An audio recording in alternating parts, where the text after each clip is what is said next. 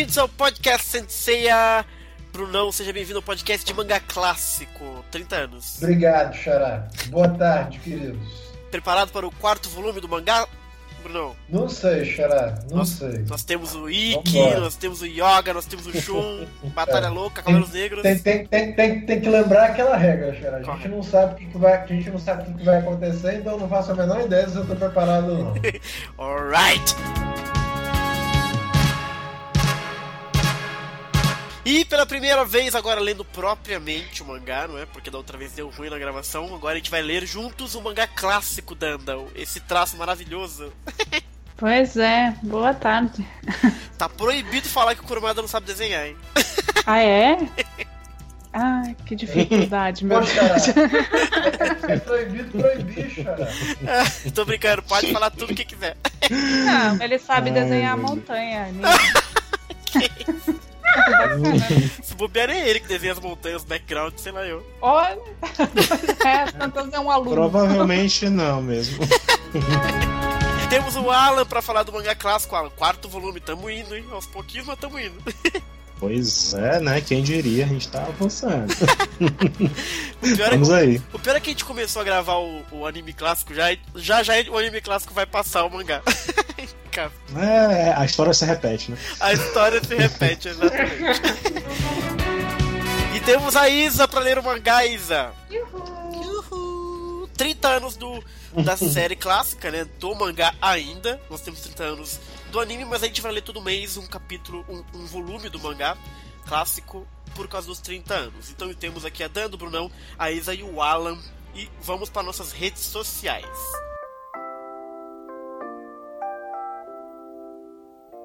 Uh, facebook.com.br podcast senseia comente lá com a gente todos os episódios, deixe seus comentários, fale pra gente quais são os melhores capítulos, etc. Fique sempre ligado que a gente bate papo bastante lá pelo Facebook. soundcloud.com.br podcast que é onde a gente hospeda os áudios do podcast.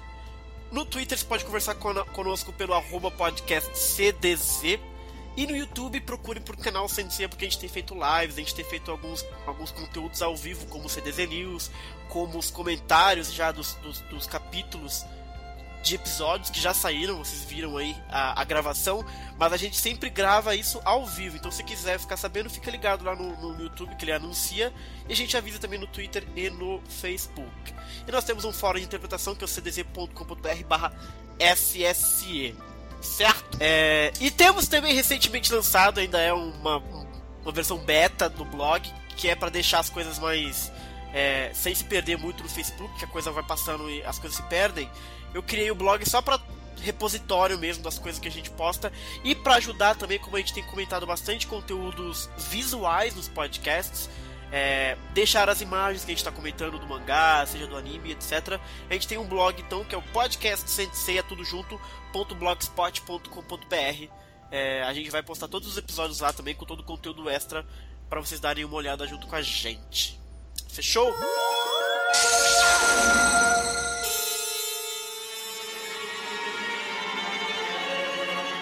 Bom, então vamos aqui abrir nossos mangás para ler o quarto volume de, do, do, do mangá de Senseiya. Bom, nós temos o primeiro capítulo que aparentemente se chama ou não o terrível ataque da morte negra. Alan, é assim mesmo ou temos alguma diferença?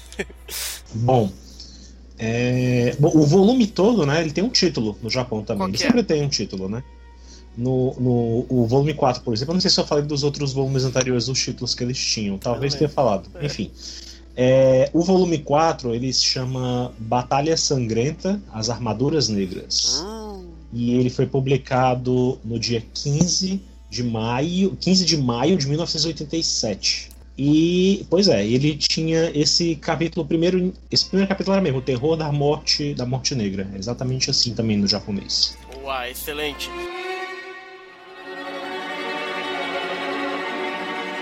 Se, situar no tempo, né? É engraçado comentar uma coisinha rapidinho, ah. curiosidade. Quando esse volume estava sendo lançado, né? Ele na mesma semana estava acontecendo a batalha do Shun contra os Gêmeos na casa de, de Gêmeos, né? Na verdade, o Yoga o Yoga tinha caído na outra dimensão, né? E acordado na casa de Aquário. Uhum. E no anime tava acontecendo o rapto da Saori pelos corvos do Jamian, no episódio 29. Confusão. Pra vocês verem cronologicamente assim que tava rolando na mesma época. Bom, nós começamos nosso mangá com o nosso herói, com a sua armadura horrorosa nova. Essa armadura feia. Pronto para o combate. Hein, Dana? O que você achou dessa armadura de Pegasus aí? Espetáculo, né? Espetacular. É, Principalmente esse elmo aí, que parece que ele vai pro espaço. Ah, Aquilo Não, que ele tem na vamos- orelha. Aquilo é um vou- tapa-orelha? assim, assim, tapa a orelha. posso, fazer uma, posso fazer uma proposta? É. Vou, vou fazer uma proposta e submeter a, a votação da mesa. Vamos deixar pra conversar sobre essa armadura É. daqui a pouco, quando for rolar a batalha com o Pegasus Negro. Boa. Que dá pra gente comparar as duas.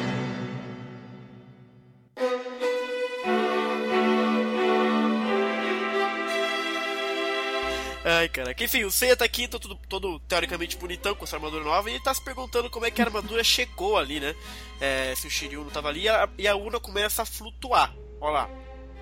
E o Shun, já cansado do joguinho, né? Eu gosto do Shun desse, desse mangá, inclusive. É, taca a corrente e atinge ali o molequinho que tava Rapaz, trolando eu ele. acabei de perceber uma coisa sinistra agora. O Kiki tem capacidade de ficar invisível, então é isso? Ele fica no anime também, não fica? Eu não lembro. Ele é pica, pô. Consegue? Ah, é, no isso que eu tô- anime, no anime tem, no anime tem isso também. É. É. Mas o Mu também fazia isso, né? É, o Mu aparece quando ele quer, ele vem do nada. Ele, é, é, os caras são pica. Não, mas o, o, Mu eu ferrou. entendo, o Mu eu entendo por quê. Cavaleiro de Ouro, velocidade da luz, consegue se deslocar rapidinho, é como se ele Ah. tivesse ali o tempo inteiro, né? Mas o Kiki. Kiki tá é difícil. Que, que é Cavaleiro de Ouro também, Bruno. Ah, é special ele. É, e aí fica todo mundo, quem é você e tal, não sei o que lá. E o Kiki reclama que ele devia agradecer, porque foi ele que trouxe a armadura e tal. E diz que o outro lá, o Shiryu, não podia ter vindo, né? E o Mu mandou ele pra vir. E aí o Seiya fica desesperado. O que aconteceu com o Shiryu? Meu Deus, me conta, não sei o que lá. E aí o Kiki solta que ele, pra consertar as armaduras, ele precisava da vida do Shiryu, o Mu, né? E aí dá aquele piripaque no Seiya que ele acha que ele tá morto. Então o Shiryu tá Tem, morto. tem, um, tem um quadro, cara, do, do Seiya sacudindo o Kiki. Você perguntou o que aconteceu com ele. A cara do Seiya tá muito feia, pelo amor de Deus. tá muito engraçado, velho. Kurumada deve, Kurumada deve ter largado isso aqui na mão do estagiário. O estagiário deve ter, deve, devia estar cheio de trabalho na hora, deve ter feito isso rapidinho. E as perninhas do Kiki balançandinho? Ah, gostei, parece meio, meio turma da Mônica esse quadro, sabe? Mó bonitinho. Aí a gente vê o Shun é, né, falando pro Seiya soltar ele, parece que ele não sabe de nada mesmo, e o Seiya dá a soltada, pede desculpa e tal. E novamente o Shun fala pra ele ficar calmo, não sei o que lá, que não tem indícios de que o Shiryu tenha morrido. O Shun no começo ele é muito calmo, né, gente? Essa coisa mais. Relaxa, pessoal, vocês estão muito nervosos, né? Eu gosto do Shun nesse começo, porque tá todo mundo com um nervo fora da, da pele e, o- e o Shun é, é a calma do Seiya. Aí a gente vê que o Shun, inclusive, dá a ideia de usarem esses guizos, né? É, ele trouxe quatro ali e fala pra todo mundo usar para que eles não se percam caso eles comecem a se, us- a, a se ouvir, né, basicamente. E o, o único objetivo deles é recuperar a armadura de ouro que os Cavaleiros Negros já têm. Você deixa um guizo com o Kiki pra ele deixar com o Shiryu, né, quando ele voltar. Então ele já sabe que ele vai chegar, ele confia nele e, e etc. Né? Eu acho bonitinho essa história dos guizos que eles fizeram, né? Eu acho que dá uma, é uma brincadeira sonora bacana no mangá que você não tem sons assim. Então toda onomatopeia que tem o- Kling, você já saca que é o. Eu achei uma sacatinha boa do Kurumada. Eu acho, que, eu acho que é muito bizarro usar um guizo numa situação dessa. Eu não sei se funcionaria, mas poeticamente É, falando não, foi primeiro, primeiro, primeiro porque é, o adversário poderia ouvir onde você tá, porque o guizo vai estar se balançando que nem uma coisa maluca quando você tá lutando. É, vai ver, é por isso que eles acharam tão rápido também, né? Eu não acho É, nesse caso o segundo problema. porque, é, segundo porque na própria luta o guizo pode quebrar, cara. É verdade. isso é verdade. E terceiro porque você é um cavaleiro, você pode acusar a sua presença com Cosmo, pô. Pra que guizo? Também é verdade. É melhor do que pão. né? É tudo verdade, mas a, a, a coisa poética do sonzinho suando na montanha é muito bonitinho. Mas uh, vocês sabiam que, que no Japão, naquela época, né? Hum. Na época do anime que, que essa parte foi, foi ao ar, eles venderam os sininhos, esses sininhos É também. mesmo? Que louco. Você podia. é, acho que é, se não me engano, era a Movic, a Movic que vendeu Caraca. sininhos. Ganhar um dinheiro com tudo é uma coisa. Ou não é? Ai, ai, ai. Eu fiquei indignado porque até hoje eu não encontrei. Eu, eu já vi pra vender na internet, mas eu não consigo comprar, porque toda vez que eu vou atrás já alguém arrematou e tal. Procurei no Japão e não consegui, foi o, o- o- a cruz do, do Yoga. Também Olha lançaram. Ai, Caraca. a Cruz do Yoga vai. Agora um Guiz andar com isso aí na cidade. Eu andaria com isso. genérico também, né? Eu andaria e vocês teriam que escutar. É o Eu daria, eu daria pro meu gato. Ah, que fofo. E chamaria ele Eu de não, ceia. eu destruía. Mas eu engolia isso, era um problema. Ô, louco.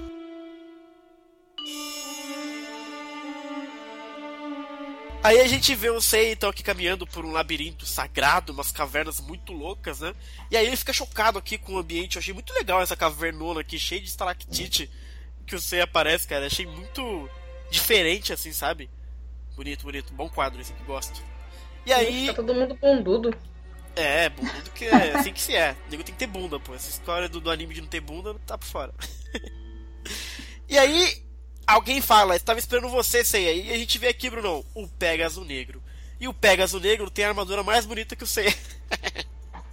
Essa armadura do Pegasus Negro é muito parecida com a primeira versão, é só impressão minha? É, o- igual a armadura dele, né? Na verdade, a primeira dele. Qual- é, Pegasus Negro é muito mais bonito mesmo. Mas é meio incompleto, não? O que que é essa joelheira aí dele? É, então, é igual o ele não tem nada embaixo, né? Não, Porque a primeira, a, primeira, a primeira versão da armadura do Seiya, aliás, de todos os Cavaleiros de Bronze, não tem caneleira. Ah, tem ok, ok. joelheira. É só, Ah, ok, ok. só o pijamão. Nanda, não tem. Pijama. Não tem essa, velho. Só joelheira. Tem uma só pra você bota de pano, né? É, exato. É, a gente vê que ele já parte pro pau, né? É, o Seiya pergunta se ele trouxe armadura de ouro e o outro fala: Foda-se, vou te dar uma surra e foda-se. Dá-lhe meteoro negro nele, Brunão. Então a gente vê que o Pegasus Negro tem o seu meteoro negro, basicamente, né? E aí ele fica se gabando, achando que já tinha ganha- ganhado o Seiya. Esperava mais alguém treinando no santuário, mas o Seiya bonitão tá cheio das, das coisinhas na roupa, mas tá ileso, basicamente, né? E uma coisa que a gente comentou no último podcast sobre os Cavaleiros Negros serem iguais aos outros, na verdade, o Pegasus Negro ele realmente ele é diferente do Seiya, na verdade, né? É só a armadura Todos que é eles são igual. diferentes. Não, o Shiryu não loirinho. é tão para diferente. Pois é, em, em imagens, em imagens coloridas, o Pegasus Negro ele até é um moreno ruivo, É, né? pois é. É, ele é ruim. Mas mesmo assim, né, no mangá você já vê que ele é diferente mesmo, né? Achei engraçado isso. Seguindo aqui, o Pegasus Negro fica, né, meio chocado que ele não pode evitar todos os golpes. E o Seiya diz que, não, ele só foi atingido por- pelos mais fracos. E se não fosse a armadura, ele já tinha morrido. E aí, do nada, ele chora, Bruno. Parece Soul of Gold isso aqui, ó. Do nada, o cara tá chorando. Hum? E não, aí... ele, tá ele tá comovido com o esforço do Shiryu. Exato, do nada. por nada não, né, Xará? Tem, tem uma razão. Não, mas do nada o quadro muda ele já tá em prantos. E aí ele diz que obrigado Shiryu e tal, e vai ver o que se ele vai aguentar um verdadeiro meteoro de Pégaso e já basicamente destrói o Pégaso negro, né, com um golpe, não teve nem nada acontecendo. Porradarão, ele bateu no teto, voltou, caiu, ele ganhou armadura de ouro e o cara lá é, fala pra ele que ele não vai chegar até o Wiki, né? Porque o, o Seiya diz que ele vai até o Wiki, mas ele diz que agora que ele, vai, ele perdeu de vez. Né? Se você pensa que errou, que venceu, errou feio. Porque desde o primeiro ataque ele já tinha perdido e agora ele vai enfrentar o terror do meteoro negro. Vai tremer diante da terrível morte negra. E pumba, morre. E o, e o Seiya fica nesse mind game, né, cara? Nessa coisa louca aí. Ele, a gente começa a ver ele vacilando, andando aqui, né? Também com dificuldades. Cai pro lado tal, sente o corpo muito pesado, queimaduras no corpo, etc. E aí ele tira a armadura e vê que tem uma mancha negra, uma mancha preta no lugar de onde um dos meteoros atingiu ele, né? E a armadura tava intacta. Mas aí ele começa a tirar a roupa e vê que tá cheio de, de, de, de urticária, basicamente, cheio de mancha. que, aí eu fiquei pensando, cara, o poder desse Pegasus Negro, ele é muito forte, cara. Como é que ele faz isso? Como é que um Cavaleiro Negro tem esse tipo de, de técnica, né, mano? Como é que ele desenvolve? Tá legal. Na, na Idade Média, os meteoros eram associados às doenças, mesmo? como a, a lepra ou a peste. A peste negra?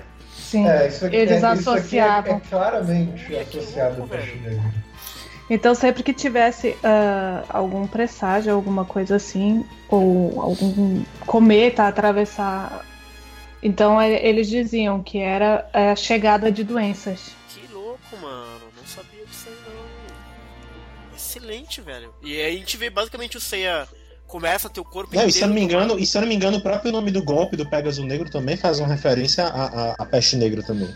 Ah, é? A forma como a, a, ele é escrito originalmente japonês, ele também faz uma referência à, à, à, à peste negra da época, né? Daquele do passado. E o Seiya sucumbe à morte negra. Ele cai de um penhasco lá, aparentemente, completamente doente, vamos dizer assim mesmo, né? Eu achei muito interessante esse golpe do, do Pegasus Negro, cara. Forte, né? É, mas não valeu muito, né? É, ele morre, valeu mas o outro cara não tem como escapar, cara. Só de tocar você já se ferra. Muito infeccioso isso. Não, dragão de Komodo. É, mano, que isso? É basicamente, né?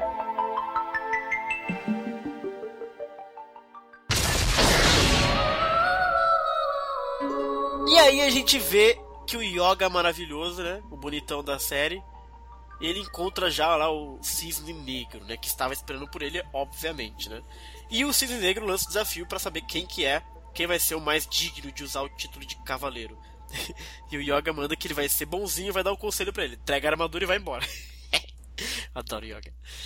E que ele já esqueceu do último encontro. Só que o Cisne Negro burro tenta usar a nevasca negra, né? Que é o tal do pó de diamante preto. E nada acontece, obviamente. O Yoga fica bem de boa. Ele já disse que com o frio dele não vai gelar mais do que a superfície da armadura. E atacando daquele jeito é inútil, né? E aí o Yoga usa o Círculo de Gelo, né? Conhecido Círculo de Gelo, que é o Colício. Eu acho que tá errado isso aqui. Calisto. Calisto, né? Eu lembro de ser algo assim, Calitzo, Colitzo, sei lá. É Calitzo, é, ca, Caristo. É Colitzo. Colitzo, né? Colitzo. É, então. Uhum. Não, como é que no jogo, no jogo, quando eu pegava o yoga, eu só sabia fazer isso. Círculo de é. eu vou ficar doido com isso. Caristo. Caristo. A melhor maneira de mobilizar o adversário é, é. mandar o. Era, mas ela só levava porrada mesmo. E aí a gente vê que o Cisnegro fica, né, imobilizado pelo círculo de cristal, ele consegue se mexer. o Yoga manda que é impossível se livrar dos círculos e mais uma vez ele dá uma chance. Entrega a armadura e vai embora. Eu gosto muito do Yoga, cara. Essa parada dele. Uhum. Ele ser meio. sabe? Babaca. Nariz empinado. Nariz empinado. e o cara reclama que ele tá subestimando ele que ele não vai pedir clemência. E que ele tá esperando que ele não tem medo. Ele não tem medo, mas a cara dele, Bruno, olha só. Será que ele tá sem medo mesmo? Aí o Yoga diz que vai dar uma morte digna para ele e diz que o pó de diamante não passa de um ventinho perto do golpe dele mais poderoso. E aí ele solta o Colodnes Merch. Como é que diz esse nome, gente? Eu nunca soube. Boa pergunta. É Só tem no mangá, eu acho. É, né? Só tem no mangá esse golpe. Esse é, na verdade. O... Não, na verdade, na verdade, assim, se eu não me engano, é... o mangá ele teve um audiodrama, né? No passado. Uhum ele teve em dois, em dois cassete tapes, duas fitas cassete, Nossa. sabe? E lá nessas fitas cassete, você escutava o Yoga dando esse golpe, aí o dublador do Yoga falando, pronunciando esse golpe, assim como também você escutava pela primeira vez o Saga falando o Explosão Galáctica também. Uhum. Que a gente já, no anime a gente só escuta ele falar isso, então assim, no Abel que ele vai aparecer e tal, mas apesar de no mangá ele já usar, né? Uhum. Então, é, acho que é Clodonin Smash, se não me engano. Clodonin Smash. Clodny. O O deve ser fechado. Clodny. Clodny. Clodny. É. Clodny. É. Clodny. Ele deve Clodny. ser. Mas na verdade. É, os nomes do yoga, os nomes em russo são bem complicados, né? Caritsu, é. É. é... por isso que, que. É, por isso que no, no, no, na, num dos livros do, do anime, né, do anime special, na Jump Gold Selection, tem um que eles explicam, ele chega a mencionar explicitamente isso, diz que os nomes dos golpes do Yoga originalmente eram em, em russo, né, no, no, mangá. Mas eles achavam que era tão complicado de pronunciar e de explicar que eles adaptaram, né? Então o, o, o, o Clodone Smash virou o Trovão Aurora, né? Uhum. E o Kalitsu virou simplesmente o Círculo de Gelo, uhum. né? Apesar de que ele ainda fala, né, isso no, no, no, no no anime algum. Eu, acho que é porque, acho que, nos jogos, eu... mais do que no, no, no, no anime, na verdade. É. Né? Nos jogos ele usa. Exatamente. É porque no, no jogo vai direto, né? Você vai Calisto. É, pois é. Caritsu, Caritsu.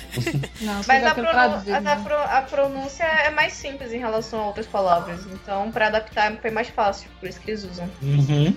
Uhum. Trovão Aurora. Famoso Trovão Aurora. Ou Flor do Snatch. E aí a gente vê que é um mega tufão de gelo bizarro mesmo, né? E, o... e basicamente congela o cisne negro por completo. Não tem nem graça, né? O cisne negro não dá o menor trabalho pro Yoga. E aí o Yoga, mais uma vez, daquela, né? Superior pra caralho, deixou o braço dele livre. as- Assim ele consegue se livrar e não ficar eternamente congelado. E vale dizer também, Xará, É. o Yoga é muito cuzão. Como cuzão, o cara deu chance pro cara sobreviver Não, toda hora. Olha, olha, olha o que, que o cara diz. É. O Yoga vai dizer que ele vai dar uma morte digna pro cavaleiro. Uhum. Uma morte digna você imagina, ela seja rápida, ela seja indolor e tal. Ele dá o golpezão, ainda deixa, deixei o seguinte, ó, deixei o seu braço direito livre. Assim, É salvando mesmo. você de ficar eternamente congelado. E, me- e se você é mesmo um cavaleiro, encontrar força, encontrará forças para se soltar. Quer dizer, primeiro o cara diz que ele vai matar o cara de forma limpa E não matou. e, e indolor, depois ele não matou. Então, tipo assim, você é muito cuzão, cara. Mudou de ideia. É, mudou de ideia. é, é, ele, já, ele, ele, ele tinha uma dessa lá no, lá no começo. É verdade. O mangá de ter mudado de ideia, agora ele mudou de ideia de novo. E essa mudança de ideia dele aparentemente não é muito boa também, não, né, Chá?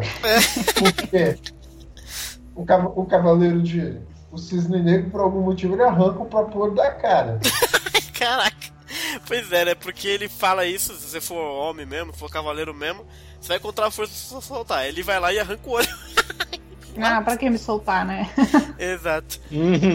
Ficar sem olho é melhor. aí ele diz: saiba que esse olho memorizou os efeitos do seu ataque mais poderoso. E como você disse, nenhum olho? golpe funciona mais do que uma vez. Começa essa historinha, né, velho? É um olho, é um olho mágico, né? É, O olho memorizou. é um olho mágico, mano. cara. Melhor mandar o cérebro. E aí ele diz que o olho teleportou o olho, né? O Yoga fica maluco. E não entende por que ele arrancou o olho. Mas que o importante, que agora que ele recuperou as ombreiras, é encontrar o Ikki. Aí ele, ele ouve o sininho, o guizo, Brunão. Ele acha que ouviu, mas cagou. Foi só impressão, vou embora. Pois é, pra... então, podia, sei lá. Se era pra usar algum, algum negócio pra fazer barulho, tinha que pegar uma corneta mesmo. Ah, pro yoga era preciso. Um apito, né, cara? Um apito. Pega um apito, né? E aí a gente vê que na verdade era o Seiya moribundo lá tentando escalar a montanha e novamente ele cai no fundo do penhasco. Já tava pegando prática ali. Exato.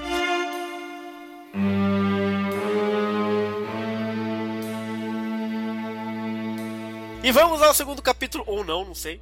Mas Yoga versus Ikki, um combate sem piedade. E a gente tem uma imagem bonita aqui, né? De um- uma caverna, sei lá o que é isso.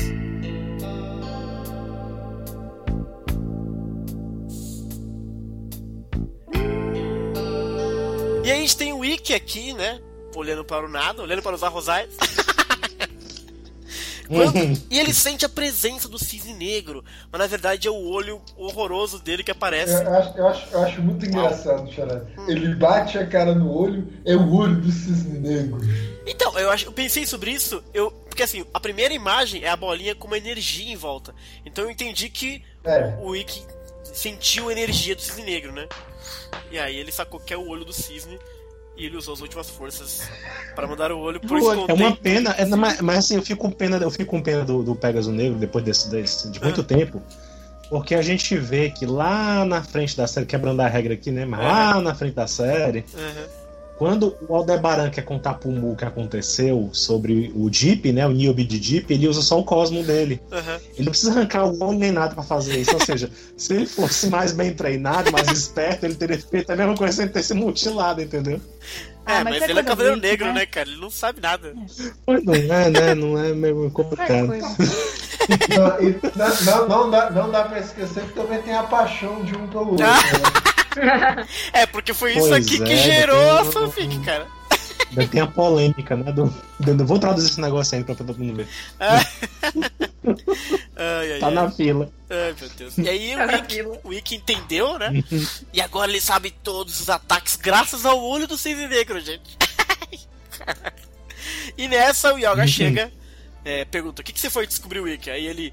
Talvez um jeito de matar você, Yoga. Ó, oh, eu curti esse encontro dos dois aqui, da hora, da hora. E aí eles começam a conversar já, né? O Yoga diz que ele nunca foi derrotado. Aí a gente fica se perguntando quando foi que lutou antes do It de Boçal. Boçal. Boçal. e aí ele acha as palavras inúteis e já começa a dar porrada. Já vai em cima, solta o pó de diamante, só que o Ikki devolve o pó de diamante nele, né? Então ele já fica meio caralho com ele, meu poderoso filho da puta aqui, né? E o Ikki manda que ele não pode enganar alguém duas vezes com o mesmo golpe, né? Aí eu fico pensando, mas ele não usou o pó de diamante contra o Ikki sabia do pó de diamante? Ou o olho do. Ah, o olho do cisne negro valeu pros dois, então, tanto pro pó de diamante como pro outro. É, registrou tudo, né? Além do mais, alguém como. Alguém como alguém que ainda chora a morte da mamãezinha quer brigar comigo. Olha o Ikki babaca. E o Yoga fica chocado que ele Sim. sabe os sentimentos dele. Aí eu fico perguntando pra vocês, pergunta. Como que o Ikki sabe que o Yoga tem treta com a mãe dele, que é complexado? É porque é inteligente. Hã? Porque. É o mais esperto deles, mais informado. Eu acho, eu acho que quando era criança, vai ver o Yoga tinha, sofria bullying disso aí, né? Ah! O Jabu sabia também, né? Dessa... Olha, é porque o Jabu sabia, é né? Mesmo. O Jabu conta que o Yoga é meio russo, né? Então eles já sabiam quando eram crianças, assim. Então acho que rolava um bullying aí no começo. Caralho, pode crer, mano. Essa orfanato da Salamanca. Eu não, sei se, eu não sei se vocês sabem, mas no Japão, eu acho que, tipo, acho que não tanto como atualmente, mas antes, as pessoas faziam bullying com quem era mestiço. É, uhum. É, faziam, era. era. Eu tenho uma amiga que é, que é filha de japonesa com, com brasileira e ela foi morar pra lá e ela disse que era horrível. Eles são é. horríveis com quem é de fora. Caraca. Tipo, se você tem um olho claro, você sofre bullying. Se você for mestiço. Mas a. Mas a tem gente que consegue dar a volta por cima e consegue virar modelo, ficar famoso e tal, aí o preconceito vai embora, mas na época de escola é horrível, ainda mais porque o bullying lá é super pesado. As crianças são mesmo. É bem provável então que é. seja bullying mesmo, e o Wick sabia disso desde sempre. E aí o Wick manda essa, que os golpes dele são mais perigosos para o espírito que para o corpo, ele vai destruir o espírito do Yoga e dá a ilusão da Fênix em cima dele, que a gente conhece como o golpe fantasma, né? Bonitinho. E aí a gente vê aqui uma, um flashback. Eu gosto muito desse golpe porque esse é o golpe do flashback, na verdade. Sempre que o Ikki usa, a gente fica sabendo do passado. E aí a gente vê aqui um, um navio, aparentemente, de né, bots indo embora. E aí o Yoguinha pequenininho gritando pela mãe, que a mãe dele ainda tá a bordo e eles não podem fazer nada. E aqui eu fico, já fiquei muito chocado, gente. Como é que não cabia mulher num desses bots aqui? Porra! É, eu tô de sacanagem. O normal seria mulheres e crianças primeiro. Né? Exato! Né? Esses caras não, aqui aí, segurando yoga. Aí... Porra! Não, porra, aí tem, não, aí tem a teoria, tem, tem, a teoria de fã, tem a teoria de fã que se encontra já ali em alguns lugares, de, de gente achando que a mãe do Yoga queria se suicidar. Nossa! What? É, não. É, tem, tem, que pensar que ela não também, fez de propósito, que ela não quis. Né? Tem que pensar também, Xará, isso aqui é uma ilusão. Não, não necessariamente aconteceu uma coisa dessa forma, Entendi. entendeu? Isso aqui é uma ilusão. Isso aqui é o yoga testemunhando a mãe morrendo e dando adeus pro filho. Pois é. É porque, porque na verdade podia até ser que num bote não tivesse lugar para ela, ou tivesse não, mas... ocorrido qualquer coisa mal, né? Não, mas se a gente seguir o mangá, olha só. Somente a mãe dele não foi salva. Caraca, só ela ficou no barco. E aí a teoria do suicídio começa a fazer sentido. É. A gente pode ter um podcast só pra isso, né? Dizer, Nossa vale dizer que isso aqui é uma ilusão. Isso é uma ilusão. Estou não necessariamente aconteceu dessa forma. Eu só quero fazer Mas, uma assim, observação. Também não, é, não é muito bem dito isso, não, assim, sabe é. que seja uma ilusão, não. Assim, não tem esse estabelecido. Até porque também, todas não. as ilusões que acontecem, o, o, o, o Ikki, por exemplo, é super complexado e não é ilusão dele a gente fica sabendo depois, mais pra frente, né? Mas eu achei realmente essa ideia. E pesado, né? É. Porque você pensa no Yoga, porra, ele é complexado, a mãe dele, só ela ficou no barco. Imagina o que ele não deve se perguntar até hoje. Nossa, que horror, gente. Nem o comandante ficou lá, mano. É muito difícil. devia ter ficado. É muito difícil ser yoga, eu não quero ser yoga. Uma observação muito rápida, Xará. O Yoga tá nessa assim, juro que vou resgatá-la. Aí os caras aqui do lado, ah, isso é impossível, moleque. A menos que você Dando risada. um cavaleiro sagrado. É. Aliás, outro ponto sobre isso, sobre os caras falando do mito. Porque deu a impressão para mim, então, de que a lenda dos cavaleiros é como se fosse a loura do banheiro, tá ligado? Todo mundo meio que conhece, mas ninguém acha que, que é de verdade, tá ligado? Não, tô falando sério. Tipo, tipo, é uma história, uma lenda conhecida, vamos dizer assim, não é tão no fundo, não sabe? É a loura, não é a loura de branco, nem nada, não. não é a loura do banheiro, mano. É uma lenda urbana, sei lá, sabe? Tipo, se os caras da Sibéria, sabe, os ralé da Sibéria sabem do mito do Cavaleiro Sagrado, é bem possível que seja algo muito comum, assim, só que ninguém dá trela, sabe? Tipo, até parece que isso existe. Na verdade. Vai na, frente, vai na frente do espelho no banheiro e fale três vezes: Cavaleiro de Atena, Cavaleiro de Atena. E depois toca a descarga. Uhum. Não tinha É, tem que, tem que passar, exato. Tem que apertar a descarga.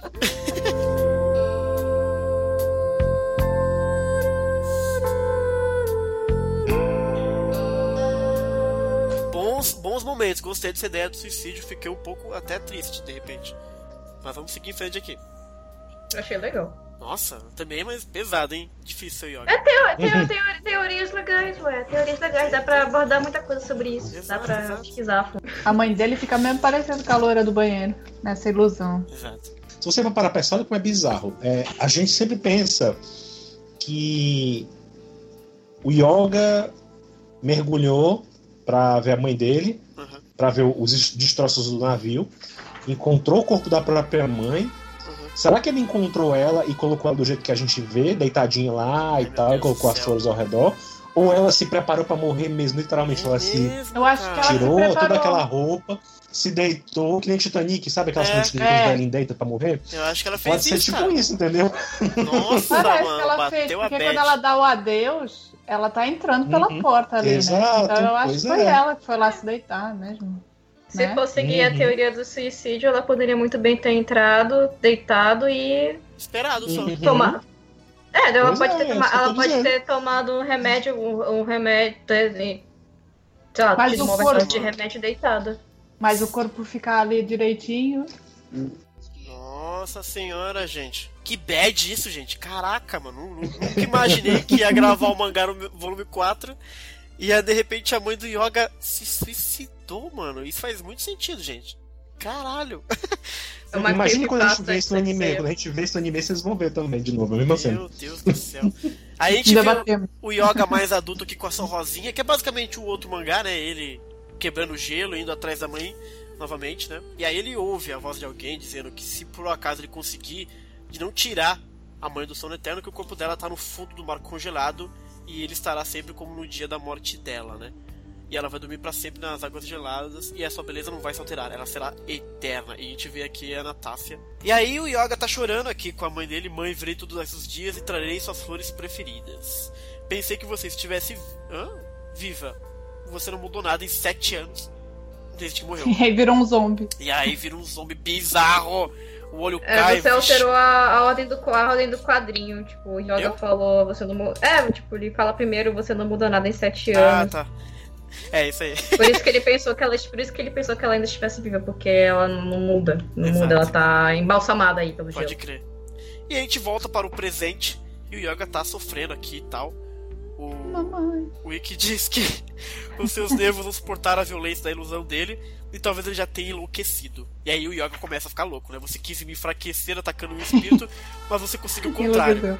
Você usou o mexer com aquilo que ele considera mais sagrado, você despertou a fúria dentro dele. E agora não vai pensar duas vezes em matar ele. Aí a gente vê que o Yoga fica boladão aqui embaixo. E solta o tal do Holotness Birch, o trovão aurora muito louca. Que a fúria dele acabe com o Ikki. Só que a gente vê que o Ikki congela, congela, congela e na verdade só tem a armadura de Fênix congelada. Porque ele tirou a armadura. Nossa, o Ikki era muito feio. pra, se ataca... pra se soltar, né, cara? E aí, o Yoga fica meio bolado, né? Como assim? É a primeira vez que eu uso o golpe em você, como é que você sabe de tudo? E aí o Ikki fala, explica que ele, o Isis Negro mandou o olho dele e você deve saber que a pupila de um morto grava as últimas coisas que ele viu. E aparece o Yoga na pupila do Cisne Negro. e graças à imagem do olho, ele sabia o que, que o Yoga ia fazer. Aí é uma forçação de barra meio pesada, né, gente? Porque como é que ele sabia do pó de diamante, então? Se, ele, se não. Não foi a última coisa que o Cisne Negro usou, viu, né? Memória, memória fotográfica. É. ficou usando slides no olho. Então, se o Ikki tava assistindo a batalha na, no Coliseu, ele viu o Yoga atacando, destruindo o Ah. Hydra com o pó de diamante. Pode crer. Bom, salvou, salvou. É isso. Salvou, salvou. E aí ele descobre o, o- esse negócio do olho aqui, que eu acho bem meio balela. Não, não sei se só assim ele ia descobrir o Colossus Smart, mas por narrativa a gente deixa o Kurumada se livrar com essa aqui. E o Yoga fica meio chocado e ele vê que ele não pode nem se mexer, né? Porque a ilusão da Fênix destruiu o sistema nervoso do Yoga. E ele fica até se perguntando como é que foi que ele conseguiu atacar de uma maneira tão poderosa, né? O Ikki diz que agora o coração dele vai parar de bater e o quadro muda e o Ikki enfiou o braço no, no peito do Yoga, Bruno. Ai, meu Deus. Pesado, cara. Como é que. Não, Mim? não, pes- pesado nada, essa armadura é feita de papel, Xará. O cara que é bruto, né, velho? O Wiki é que é danado. essa, essa armadura é feita de papel.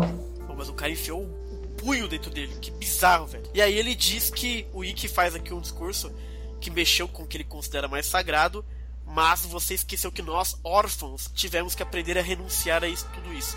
Esse apego é o seu ponto fraco e essas lágrimas dentro de você que causaram a sua derrota. Ó! Só que aí o Yoga pega no bracinho do Ikki e ele diz que a vitória até pode ser sua, mas não vai ficar assim. Ele vai quebrar o braço dele direito, mas o Ikki quebra a armadura dele com as mãos nuas, basicamente. E o Ikki explica que ele não vai conseguir matar um inseto, porque ele tá completamente. O sistema nervoso dele não tá nem funcionando mais, né? O Ikki pede pra ele largar, vai cortar a cabeça dele, inclusive. Só que ele percebe que o Yoga não pertence mais a este mundo. Aliás, bonita imagem aqui do Yoga todo sangrento. Podia continuar assim. Exato, né? Com metade do punho do, do Ikki no peito. Caralho, velho. E pela primeira vez ele consegue dar a, tri- a tridimensionalidade pro, É. pro Yoga, pro E a ca- personagem. E a cabeça do Yoga tá bonita e tal. Tá legal, gostei desse quadro aqui. Se bem que aquela coisa ali do cisne, né, do elmo, tá assim meio. Uh! Mais prota. Carnaval. Tá bonito. tá pra cima, tá bonito. E aí o Yoga cai, aparentemente vencido, e o Ikki percebe que o braço dele tá meio congelado. Nós vamos então para o capítulo Danda, A Fúria da Nebulosa. E temos um monte de Hum. bonitão ao fundo. Ó. Lindo. E aí tem o sininho, a gente vê o Kiki lá todo tristão. Essa cena é bizarra, na verdade. E ele, Ele diz tá que. Xará, e tem um cachorro caindo do céu, Xará. Cara, o que, que é isso? O que, que é isso, na um moral, cachorro velho? Caindo do céu, Xará. Atenção, a cruz. Com cruz A e cruz cristã ali. É ah, mesmo? tão lindo.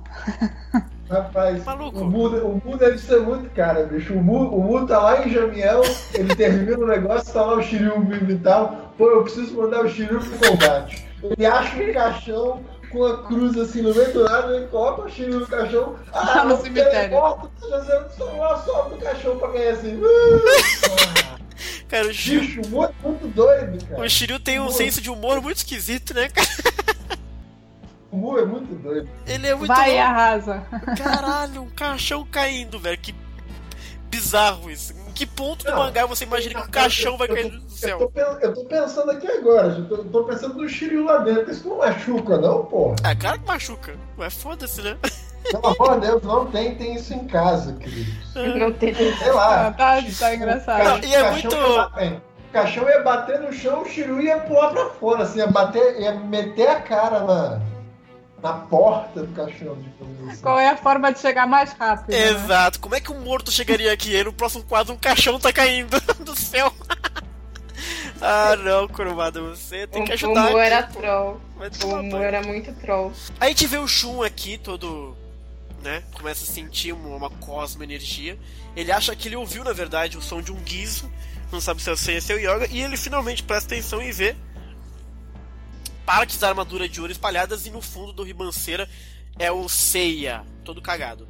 Aí ele segura e firme e começa a usar a corrente pra pegar o amigo, né? Que ele deve ter recebido golpes muito fortes e vai levantar ele. E nessa que ele tá levantando, chega alguém, uma outra corrente, e obviamente é um Cavaleiro Negro, é o Andrômeda Negro, que também é bem diferente. da- Diferente. É, né? Feio pra caralho. É. Deus o livre. Ele é bonitinho. O Dragão Negro? Ele é horrível. É. Não, ele é bonitinho. Ele é feio nisso. Tá bom, então é bonitinho. Ele é bonitinho. Xará, ele lembra o Shun, Ah. então ele é bonito. Eu não lembro o Shun. Xará. É, lembra, não é igual, mas lembra. Lembra nada, não. Xará. É. Quem é mais bonito? O Andrômeda ou o Andrômeda Negro? O Shun, pô. O Shun é gato.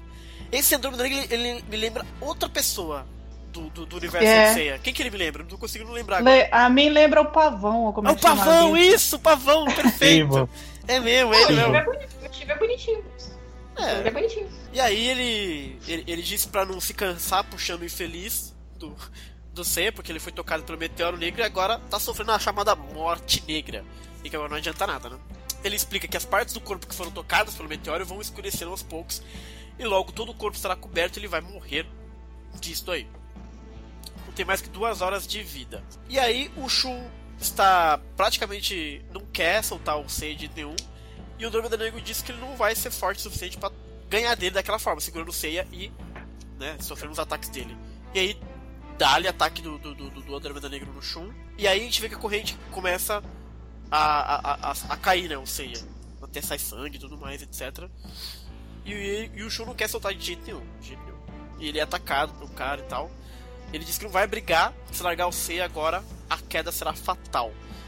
O outro lá, o Andromeda diz que vai continuar atacando e começa já a destrói a armadura do, do, do, do, do inclusive, com, as, com o golpe dele bizarro, né? E o, ele fica meio indignado, né? Se ele se soltar, ele vai morrer. E se ele não soltar, ele quem vai morrer, na verdade, nas mãos do Andrômeda Negro. E aí aparece alguém aqui, um peitoral de alguém, dizendo que ele já brincou demais. E a gente vê que é o Dragão Negro. Que... Esse sim, desculpem, esse aqui parece o Shiryu, gente. Eu não consigo desassociar muito, não. a franja é diferente. A franja é diferente, mas ele tem cabelão, é o mesmo franja, porte a franja e o olho. de bobo. E aí o Dragão Negro disse que esse garoto é o irmão do Ikki para ele acabar logo isso sem que ele sofra. Ó, os caras têm é, um certo. Então, então, então veja só, é. veja só, de novo. Um cara chega pedir para acabar logo a luta sem causar sofrimento ao adversário. Exato. Então olha o Andrômeda Negro é cuzão, xará. Olha o golpe que o Andrômeda Negro usa no cara. Uhum. Ele manda a corrente negra atacar o Shun, a corrente negra a corrente, no caso do Andromeda, se transforma num monte de serpentes. Elas começam a envolver o Shun. No fim das tantas, o cara diz assim: ó, você já sofreu bastante, cavaleiro. Minhas correntes vão serrar seu corpo. Você vai morrer agonizando. então, assim, ou ele é um cuzão completo, ou ele não ignorou, não ouviu o que o Cagou, né, velho? Dragão Negro falou. Tá, assim, o outro cagando. possuído falou. Exato, né, cara? E aí a gente vê aqui um quadro até bonito, né? Shiryu, Seiya, Yoga. Será que chegou a hora do Shun? e eu imagino que isso aqui seja fim de capítulo, né, Alan? Lembrando que os capítulos da versão compilada do mangá, eles juntam capítulos menores, né? Publicação da Weekly Shonen Jump, né? Então eles pegam e compilam, então você às vezes você consegue ver direitinho como é, né? O final. Uma, co uma coisa que eu preciso dizer, Chá, diga, diga. eu preciso dizer isso. Ai, meu Deus. Honestamente, não me parece que esse golpe do Andrômeda Negro causa qualquer tipo de dor ao Shun. Não mesmo. Eu não vejo como, eu não vejo como cobra assim, desse jeito, pode machucar. Olha, hum, até pode brinca. machucar. Isso, brinca. Olha, isso, brinca. Isso me, faz, isso me faz lembrar, sabe o quê? Hum. Já, sabe, mandando. Isso me faz lembrar, sabe o quê? É Next Dimension, o Cavaleiro de Ouro morrendo por causa de cobrinha. Pronto, pronto. olha, olha, é que eles não estão acostumados com a roça. Entendeu? ah, vocês, tipo, acham que cobra é bicho de estimação. É porque aqui, por exemplo, ó, o Andrômeda Negro tá falando que essas serpentes só vão afrouxar quando o Shun morrer, quer dizer. É uma sucuri. é, você tem uma, você tem uma ideia que essas serpentes estão esmagando o Shun. É, eu, é, eu, olho é desenho, eu olho pro desenho e não tenho essa ideia.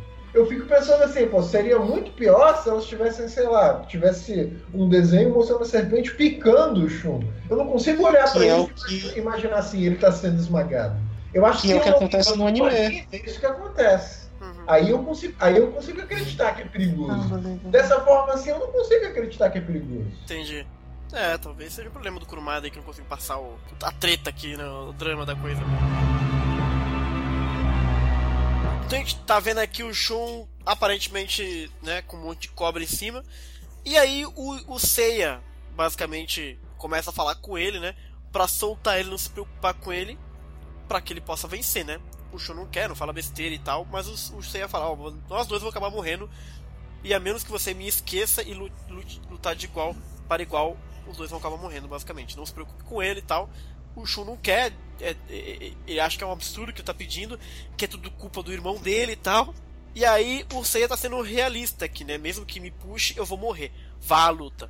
E aí ele parte a corrente com a mão e cai pro fundo da ribanceira de fato.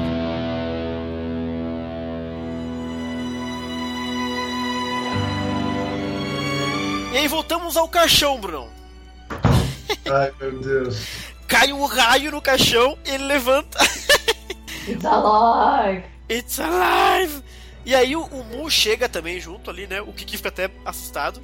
E ele diz que ele voltou do portal de Yomi. Que portal é esse, gente? Você sabe que portal que é esse? É porque é o seguinte, Xará. Yomi, ou Yomi no Kunis, como o japonês também pode falar, é o nome que os japoneses dão para a Terra dos Mortos, de Aqui tá- acordo tá... com, com o Shintoísmo. Uhum. Aqui tá então, Portal da Morte. É. É, é, pra, é, o, lugar, é o lugar para onde os mortos vão. Uhum. Depois que morrem. E então tem um portal assim que separa a vida da morte. Boa. E aí o Mu conclui, né, que ele já perdeu uma vez uma vida, a vida uma vez contra o Seiya. E agora é a segunda vez que o dragão volta do reino dos mortos. Olha o Shiryu, bichão, velho. E aí a gente vê aqui um, um flashback de Jamir sete dias antes, né? É... E o Mu falando que para consertar as armaduras ele precisa da vida dele mais precisamente do sangue de um cavaleiro. Muito sangue. Não, isso, isso aqui. Não, e rapidinho, Charles, isso aqui é importante. Isso aqui é, tem, uma, tem uma distinção importante para fazer aqui. Ele precisa de sangue de um cavaleiro. Boa. Muito Não sangue. é só sangue. Não é só sangue, é sangue de um cavaleiro. Então a pergunta que eu faço para vocês é a seguinte: por que esse detalhe muito preciso tem que ser sangue de um cavaleiro e não só sangue. Ah, porque as é. Por causa do cosmo. É, por causa do cosmo, sei lá.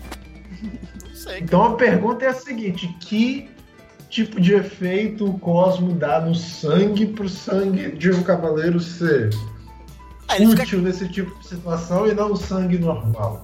Sei lá, eu, velho aparentemente faz alguma diferença. Não, com certeza faz. O, o, o Mu tá dizendo isso com todas as letras.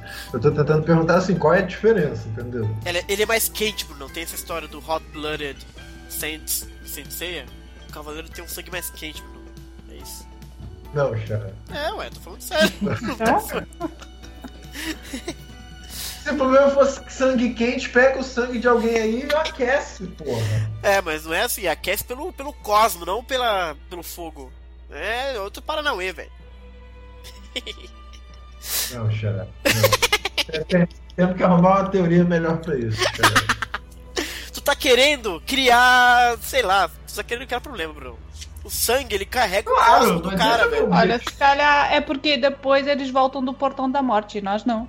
Exato. Passamos por ele. Cadê o Alan pra salvar a gente? Alan, salva a gente. Eu acho que, assim, basicamente, só se for pela questão do cavaleiro que ele, ele desenvolve o cosmo e tal. Então isso aí meio que já fica de repente implícito também no sangue né, deles. É. Isso mexe com, com a estrutura, toda a estrutura é. molecular do corpo do, do, do, do, indivíduo. Ele não deixa de ser humano, mas ao mesmo tempo também não é um humano comum, né? Então, é. assim, tem alguma coisa de. alguma coisa a mais no, no, no, sangue dele. No sangue, né? O cosmo deve ser um pouco mais ativo no, no, no sangue de cavaleiro, deve ser isso.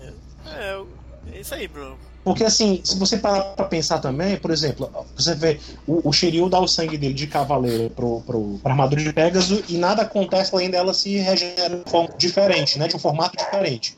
Quando os cavaleiros de ouro dão sangue né, para os Cavaleiros de Bronze, quando eles queimam Cosme e tal, além de a armadura ter mudado de forma, ela ainda ganha um brilho dourado às vezes, é, né? É verdade. Então, assim, deve ter alguma coisa a ver aí, né, com o nível de, de, de maturidade do Cosmo do, do, Cavaleiro e tal. Verdade. Enfim, que um humano comum, talvez até um sangue de humano comum até desse para resolver alguma coisa, mas talvez não efetivamente, né? Não sei. Não do mesmo demais. jeito, né? Então até demais. Talvez, né? enfim. É, talvez, enfim. E o Mu completa aqui, Bruno. Ele diz que pelo menos metade do sangue do corpo dele ele vai precisar. E é bom ele saber que se o humano perde um terço do sangue no corpo, ele morre, né? E os cavaleiros, ele lembra, os cavaleiros ainda são homens. Então, o que, que ele decide? Aí eu fico pensando que, bom, se ele precisa metade do sangue do corpo dele pra duas armaduras, ele provavelmente não precisaria de tudo isso se fosse só pra uma armadura, porque ele tá precisando pras duas, né? Mas. E aí o Shiryu nem hesita, ele corta lá o punho, basicamente, rasga e começa a cair sangue que nem loucura assim. E ele abre mão sem hesitar para consertar as armaduras. E dá-lhe banho de sangue nas armaduras. Que coisa louca esse mangá. Gosto. E a gente vê que o Shiryu tá perdendo aqui é, metade do sangue dele, ele tá completamente anímico já. O Mu segura ele. A fé de Shiryu na amizade é muito grande e é uma pena que ele vai morrer. Ele não deu a vida pela própria armadura, mas pela do amigo. E aí ele toca a mão do Shiryu e estanca o sangue para de escorrer. Aí o Mu pede as ferramentas dele pro Kiki e o pó de estrela Gamanion e os Oriharu com. Oricalco. Oricalco. Oricalco. E aí ele, ele explica, Bruno, que a armadura de dragão só precisa de umas modificações. Mas a de Pegasus tem que ser totalmente reconstruída. E aí ficou aquela coisa horrorosa, o Mu. É, o Mu, Fez a pressa. É, o, Mu não, o Mu não manja. O Mu pode manjar de consertar, mas quando chega a parte de Péssimo design, né? Não manja. ai, ai eu acho legal é, é, observar as ferramentas. Não, não, antes disso, acho legal o Kiki falando que faz anos que ele não conserta nada. Aí eu fico pensando, o que, que, será que ele consertou, hein, Bruno? Hum, esse É. não, então, também já as, as ferramentas, dá pra, gente, dá pra gente dava pra gente ficar pensando de onde elas vieram, quais são as características não, delas. Que são cada uma, né? Você precisaria de um é. artesão aqui pra saber. No caso, o, ele, ele tá chamando esse pó de estrela de gamanho, mas assim, tem vários metais que a gente encontra em, em meteoros, cometas, estrelas. Podia ser. Ele não precisaria apelar para um metal fictício, assim. Claro que ele usa essa referência para aproveitar o lance todo das, das constelações e tal. Eu posso quebrar a regrinha aqui Ih, rapidinho? Pode. Pode, meu amor. Fica É que as pessoas falam que essas ferramentas seriam da armadura de escultor, que seria a armadura que o Kiki iria ganhar depois de completar uhum. o treinamento dele. Pois é, na, na, enciclopédia original, na enciclopédia japonesa, na Taizen, né? Eles têm um acesso àquela coisa, né? Que eu já, já comentou antes, em outro podcast, talvez o que não tenha sido colocado no ar. Enfim, é, enfim, na, na enciclopédia original japonesa, é, que também foi publicada pela Conrad no Brasil, tem uma partezinha que mostra que a Fundação Graad, nas suas pesquisas, é, uhum. encontrou uhum. indícios de que nos senhores e tal, tal tinha a armadura de buril, né? E aí lá eles mostram um desenho de como ela seria, né, teoricamente. Aí mostra justamente né, um, um, uma figura humana com as ferramentas na mão, né? As ferramentas, exatamente uhum. essas ferramentas aí. Então, inclusive ela foi usada como base para o Michelangelo de escultor no Ômega. Né? O, ele tem a armadura com o modelo da enciclopédia da Tyson. É assim, esses materiais até são parecidos com os que eu usava no, no meu curso de conservação e restauro. Olha aí, a Danda vem de Jamiel, gente. Eu não tô a lembrar mesmo da, do nome da peça. Tipo, eu tô aqui eu. Ok, você sabe o nome disso, mas eu não lembro. Danda, você só pode ser a Amazona de, de escultor se você lembrar o nome, olha, mano. Oh. Danda de Jamiel. Descobrimos a constelação da Danda. Exato, né? E aí o Mu pega lá as suas ferramentinhas, né? E diz que agora o Shiryu está diante do portal de Yomi, se ele entrar ou voltar, tudo depende da sua energia cósmica e ele vai, res vai restaurar as armaduras em respeito ao seu senso de, de amizade. E dá-lhe martelada na armadura de Pegasus. Só, só um pequeno detalhe, um pequeno detalhe que eu achei muito engraçado. É, tem um quadro muito engraçado que parece que o, o Mu, o Mu tá começando a fazer os reparos na armadura de Pegasus, na armadura de dragão. Parece que ele tá dando um soco na ferramenta, tá? É, ao, invés de usar, ao invés de usar o martelão, tá vindo no soco mesmo. E aí a gente vê aqui que o Mu explica pra ele, ó só. Você perdeu metade do seu sangue. Se você tomar qualquer arranhão, qualquer coisinha, você não tem direito à terceira ressurreição. é muito bom isso. Pô, não duas sem três e agora. É, ele tá no lucro, né, cara? Ele diz que sabe disso, mas que o bicho vai pegar. Ele vai pra cima. Tem uma outra coisa, uma, outra armadura. coisa que eu percebi agora. Nessa cena, o, o Mu diz pro Shiryu que você não vai ter direito a voltar uma terceira vez da morte. Uhum. o Mu viu ele voltando a segunda vez da morte. Exato. E foi ali no tempo. Como é que o Mu sabe da primeira? Não, é, ele falou, ele perdeu do ceia. Sim, mas como? O Mu não sabe disso, o Mu não viu. O Shiryu pode ter contado, O Shiryu pode lá. ter contado, é. Eu não lembro do Shiryu ter Não, contado. no mangá ele não contou, mas no, no backstage ele deve ter contado. Gente, pelo amor de Deus, o Mu tinha televisão em casa, é lógico que ele viu tudo na TV. Não, tinha, tinha não, tinha não. Aquele, aque- todo aquele mise-en-scène, né, de se isolar no mundo. O cara tem uma televisão escondida pra ver tudo.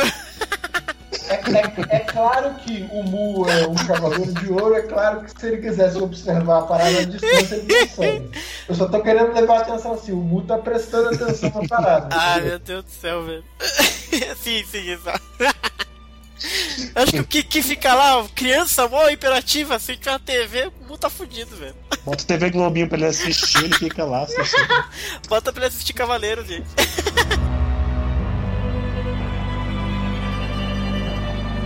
Mas a gente vai pra luta do Shun, que tá cheio de. de, de, de- né, cheio de serpente em cima dele ainda. Começa a chorar. O cara reclama, não é pra ele chorar, que ele também vai pro inferno. E aí sim o Shun se livra de todas as correntes, de todas as serpentes que viram pedacinhos de correntes, né? No fundo, no fundo, aparentemente eram só as correntes que estavam em cima dele, né? O cara fica chocado que ele conseguiu partir as correntes. E aí o Shun manda que agora ele vai descobrir o verdadeiro poder das correntes de bronze. Chegou a hora da derrota dele e não devia ter provocado tanto Shun. Olha o Shun, mano. E aí dá-lhe, sei lá, a verdadeira e única nebulosa de Andrômeda. Que destrói toda a corrente do, do, do Andrômeda Negro e praticamente mata o Andrômeda Negro sem o menor né, chance. E aí temos um novo capítulo, dois dragões, face a face, Bruno. Tcharam! O dragão negro cumprimenta ele, parabéns, ele recuperou a placa, não sei o que lá. Ele começa a contar todas as partes das armaduras de ouro, todas as partes da armadura de ouro que eles têm, e ele chega à conclusão de que tem cinco peças ali, e que quem vencer entre os dois, entre o Andromeda e o dragão negro, vai sair cheio de armadura de ouro pra casa, né? Aí, Senhora. é, Vai ter o prêmio. vai ter o prêmio.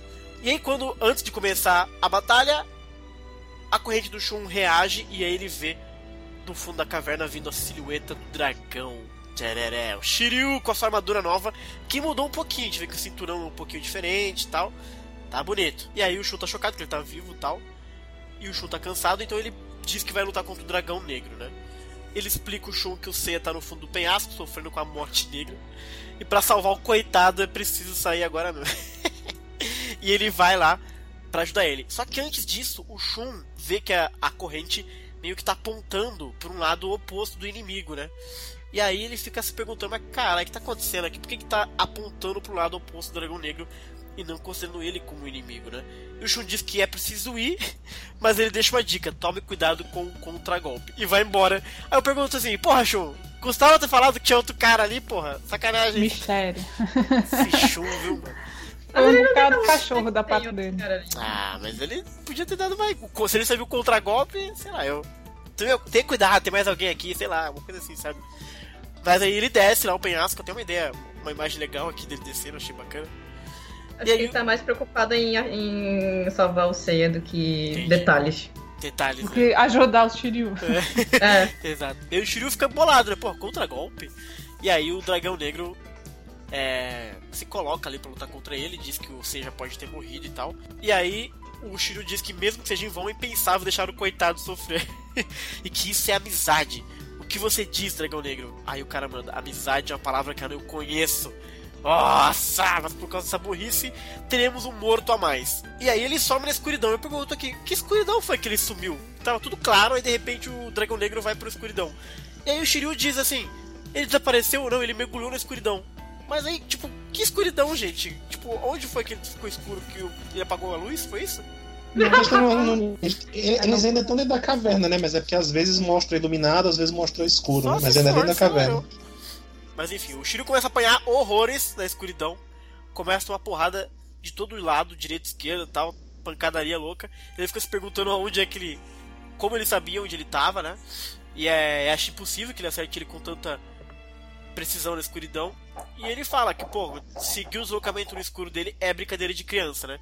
E ele toma porrada de todo, todo lado, basicamente. E o Shiryu diz que isso não é um combate, é alguém normal bater num cego. E aí ele tem o estalo da ideia. E aí, como ele faz isso? Os golpes vêm de. As vo a voz e os golpes vêm de direções diferentes, cara. É muito bom, né? E eles perguntam se é esse o contragolpe que o Shun mencionou, né? E aí ele cai e o Dragão Negro dá uma zombada nele. Diz que esse é o Shiryu dos Cinco Picos, o famoso. Diz que você é, incapa é capaz de inverter o curso de um rio, mas não é digno de lutar comigo. Vai acabar com a raça dele. E aí o Shiryu diz que ele tá apressadinho demais, que não vai conseguir vencer ele e que para lutar a partir de agora ele vai se livrar dele. E aí a gente vê que ele dá um gancho do Dragão Negro e a gente vê que tem um irmão do Dragão Negro no mangá. Olha que loucura, velho. E o Shiryu explica que o seu irmão é cego e o guia no escuro. Era ele quem indicava minha posição nas sombras. E eu vou dizer, eu gosto dos dragões gêmeos. Acho muito legal, cara. Muito original. ah, cara, nesse momento eu jamais esperaria uma parada dessa, na moral. E quando eu li pela primeira vez o mangá, eu falei, caralho, que legal isso! Pena que acabou tão cedo. Pena que descartaram o gêmeo do dragão negro no anime. É, no anime não tem, infelizmente. E aí o Shiro explica que o comportamento da corrente de Andrômeda chamou a atenção dele e ela tinha pressentido que ele não estava sozinho, que tinha alguém nas sombras. Vocês curtem essa ideia do dragão negro gêmeos, Brunão? Eu curto. Não. Você não Só gosta? É muito... Alan, velho. Que isso? É muito rápido, assim, é rápido. É, rápido, é. É, muito, é muito rápido, a morte do irmão não causa impacto. O bicho fica lá assim, oh, isso não me afeta, isso não me abala. É, exato sei lá, se é pra colocar um irmão assim, era pro outro ter ficado furioso. Assim, Tem um dilema maior, né? Sei lá. Hum. É. Por que, que você não gosta, Alan? Porque, sei lá, é tão tosco essa, essa história assim de você usar um irmão gêmeo desse jeito que foi usado. Tem essa questão que o Bruno, o Brunão falou de não ter muita emoção na, é. na relação entre os dois. E, e, ainda por cima tem aquele detalhe, né? De que existe então outra armadura de dragão negro, então, pra. pra isso meio que. Que, que, sei lá, dá a entender que estão pode ter milhares e milhares de armaduras cópias da mesma armadura negra do, de cada cavaleiro, entendeu?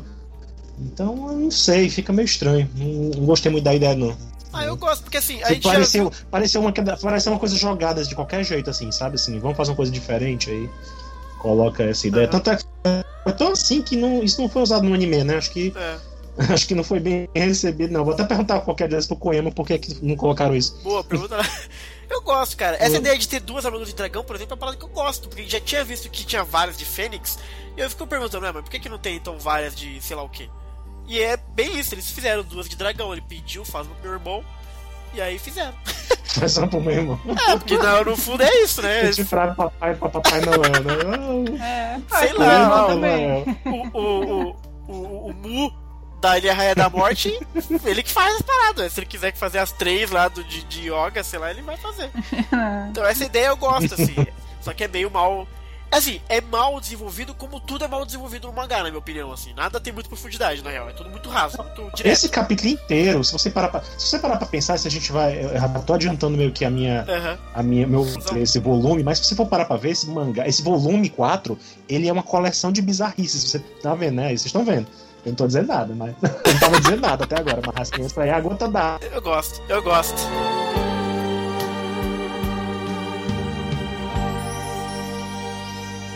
E nessa aí o Shiryu fica chocado, fica, acha incrível como a armadura nova dele protege ele, apesar de todos os ataques, ela não sofreu nenhum arranhão.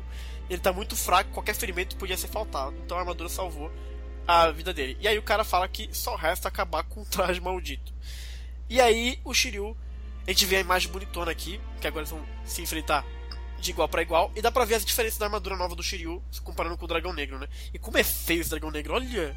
Como a desenho é muito feio esses caras assim. Gordinho ele, né? É a perninha curta, esquisita. Ai, meu Deus do céu. Enfim. E o olho? Parece que tá o olho do demônio. É o olho do It, de Hydra, de novo. Sei lá qual é que é desse olho, velho. e aí o cara levanta o dedo e diz: um dedo a diferença entre nossas forças é tão grande que bastará um dedo para derrotar você. E aí o Shiryu fala, pô, você pirou com a morte do seu irmão, é. você não sabe o que você disse. Isso aqui, Xará, isso aqui, Xará, é um, é um trope clássico de, de arte marcial. É mesmo? Técnica de, é técnica de um dedo só. Que louco. Pra digamos assim, você sacrifica força, mas você pega num ponto vital do adversário que detona com uhum. o interior do cara e não com o exterior. E aí o, o, o Dragão Negro responde para ele que ele não é de se gabar, mas que não se deixa se abater por qualquer coisinha. Realmente ele tá cagando pro irmão dele. Então, para um Cavaleiro Negro, um irmão é. O Shiryu fala, né? Que para ele um irmão é igual a qualquer outro cavaleiro, né? O Shiryu tá meio chocado. E o cara responde, exatamente, nada nesta terra merece é, minhas lágrimas. Então, pelo, pelo, menos isso eu gosto. Ó. O, o dragão negro tá cagando, eu acho isso muito paia, muito pouco natural, mas pelo menos o Shiryu ficou chocado. então isso é bom. Uhum. Eu gosto disso. Uhum. E aí ele fala que muitos homens já perderam a vida defendendo o que acreditavam. E aí ele chama o Shiryu pro pau e aí o Shiryu provoca, será que você consegue sem o seu irmão? E dá-lhe porrada do Shiryu no cara, mas ele nem se move. o Shiryu nada acontece, né? O Shiryu começa a atacar e o cara começa a desviar muito facilmente, né? O também em choque e dá-lhe dedada do dragão negro, não. Tá cumprir a promessa dele, tome, e o Shiryu sai voando loucamente. E o Shiryu fica chocado, né, cara? A velocidade e a proteção é, são incríveis dele, né? Ele derrubou só ele com um dedo. Ele nem precisava do irmão dele, que mesmo sozinho a força dele era descomunal. O Dragão Negro todo boçal, esse sim é boçal. Diz que é magnífica a armadura do, do, do Shiryu, que não sofreu o menor arranhão, e a técnica de reparação de Mu é impressionante. Ou seja, os Cavaleiros Negros conhecem o Mu, né? A, até porque eles são os pirateiros do Mu. Pirateiros. Pirateiros do Mu, né, cara? É. E aí eu acho uma reação louca do Dragão Negro que ele se toca, que ele se lembra que dizem que para reparar uma armadura precisa-se de muito sangue de cavaleiro. E ele chega a meio que ajudar o Shiryu. Não, tem um detalhe, não, tem um detalhe. Uhum. Não, o detalhe que eu quero chamar a atenção é o seguinte, Diga. Cara, o Dragão Negro diz aqui, pelo menos na tradução da Conrad, assim, a técnica de reparação de Mu é impressionante. Então é. o Cavaleiro Negro também sabe quem é o Mu. Acabei de falar aqui, porra! Porra, tá viajando aqui. Eu tava viajando aqui lendo, Chora. Desculpa. Não, imagina, tô brincando. É, não, eles conhecem. Isso é muito... Até porque eles copiam o Mu, é isso que eu tô falando, entendeu? Eles fazem a pirate... pirateiam a armadura do Mu, então Porra faz sentido é. que eles saibam, né, cara? Legal. Porra, é. É, ué. Queria ter um. Não, de cara, que porra é? É, mano, os caras manjam. Alguém tem que pesquisar as coisas aqui. O Seiya não faz nada, pô. Os caras pesquisam, Xará. vão atrás. Xará. De pirataria de armadura é crime? Olha, pro santuário o, é. O, claro. o, o, o, Mu pode cobrar direito autoral? Ah, porra, pode, pode. claro que pode. Oxi, tomar no cu. No, no, meio da luta baixa o direito autoral e o cavaleiro falando que o dragão negro é obrigado a tirar a armadura do cara sem armadura. Acho bom, é. acho muito bom. Ai meu Deus do céu, as ideias, mano. Uh, o, o Mu tem a polícia, né? Que bate lá nos. nos... vai faz busca e apreensão é, em todo mundo. É. Mas olha só, Bruno, eu vou lembrar o que você falou, que porque a gente viu o Dragão Negro meio que meio que ajudando o Shiryu aqui. Aí eu te pergunto, Bruno, como é que um cara que se compadece do Shiryu nesse sentido aqui. Não se compadece do irmão? Né? Exato! Né? que loucura é essa? É. Não, o irmão devia ser uma peste. Só se ele. que horror! ah, não, mesmo que fosse uma peste, cara. Eu e meu irmão não éramos, não éramos flores que se cheiram, uhum. mas a gente gosta muito um do outro, pô. Não sei Ele lá. é diferente. É, é eu achei incongruente é. aqui. Pode ser que ele esteja fingindo também. Pode, eu, eu acho que o dragão negro do anime é muito melhor que o dragão negro do mangá. É verdade. Ou, talvez dá pra ler isso de outra forma. Ele pode estar mesmo cagando pro irmão. Ele pode ser um cara, por exemplo, que se preocupa só com o lance da arte marcial mesmo ele viu que o Shiryu tá tentando lutar, tentando permanecer no topo do jogo dele, mesmo estando totalmente debilitado, entendeu? Uhum, saquei. Então, tipo assim, ele tá fazendo algo que poucas pessoas conseguiriam fazer, que é lutar em alto nível, estando uma bosta em termos de saúde, entendeu? É. Isso esse gesto de coragem pode acabar movendo uhum. o dragão negro, que aparentemente é muito ligado nessa coisa, assim. Uhum. Eu gosto. Tá. Pra mim salvou. Dá, dá pra salvar, assim, só que eu ainda acho muito pai. acho, a, acho, acho, que dá, acho que dá pra fazer as duas coisas ao mesmo tempo, entendeu?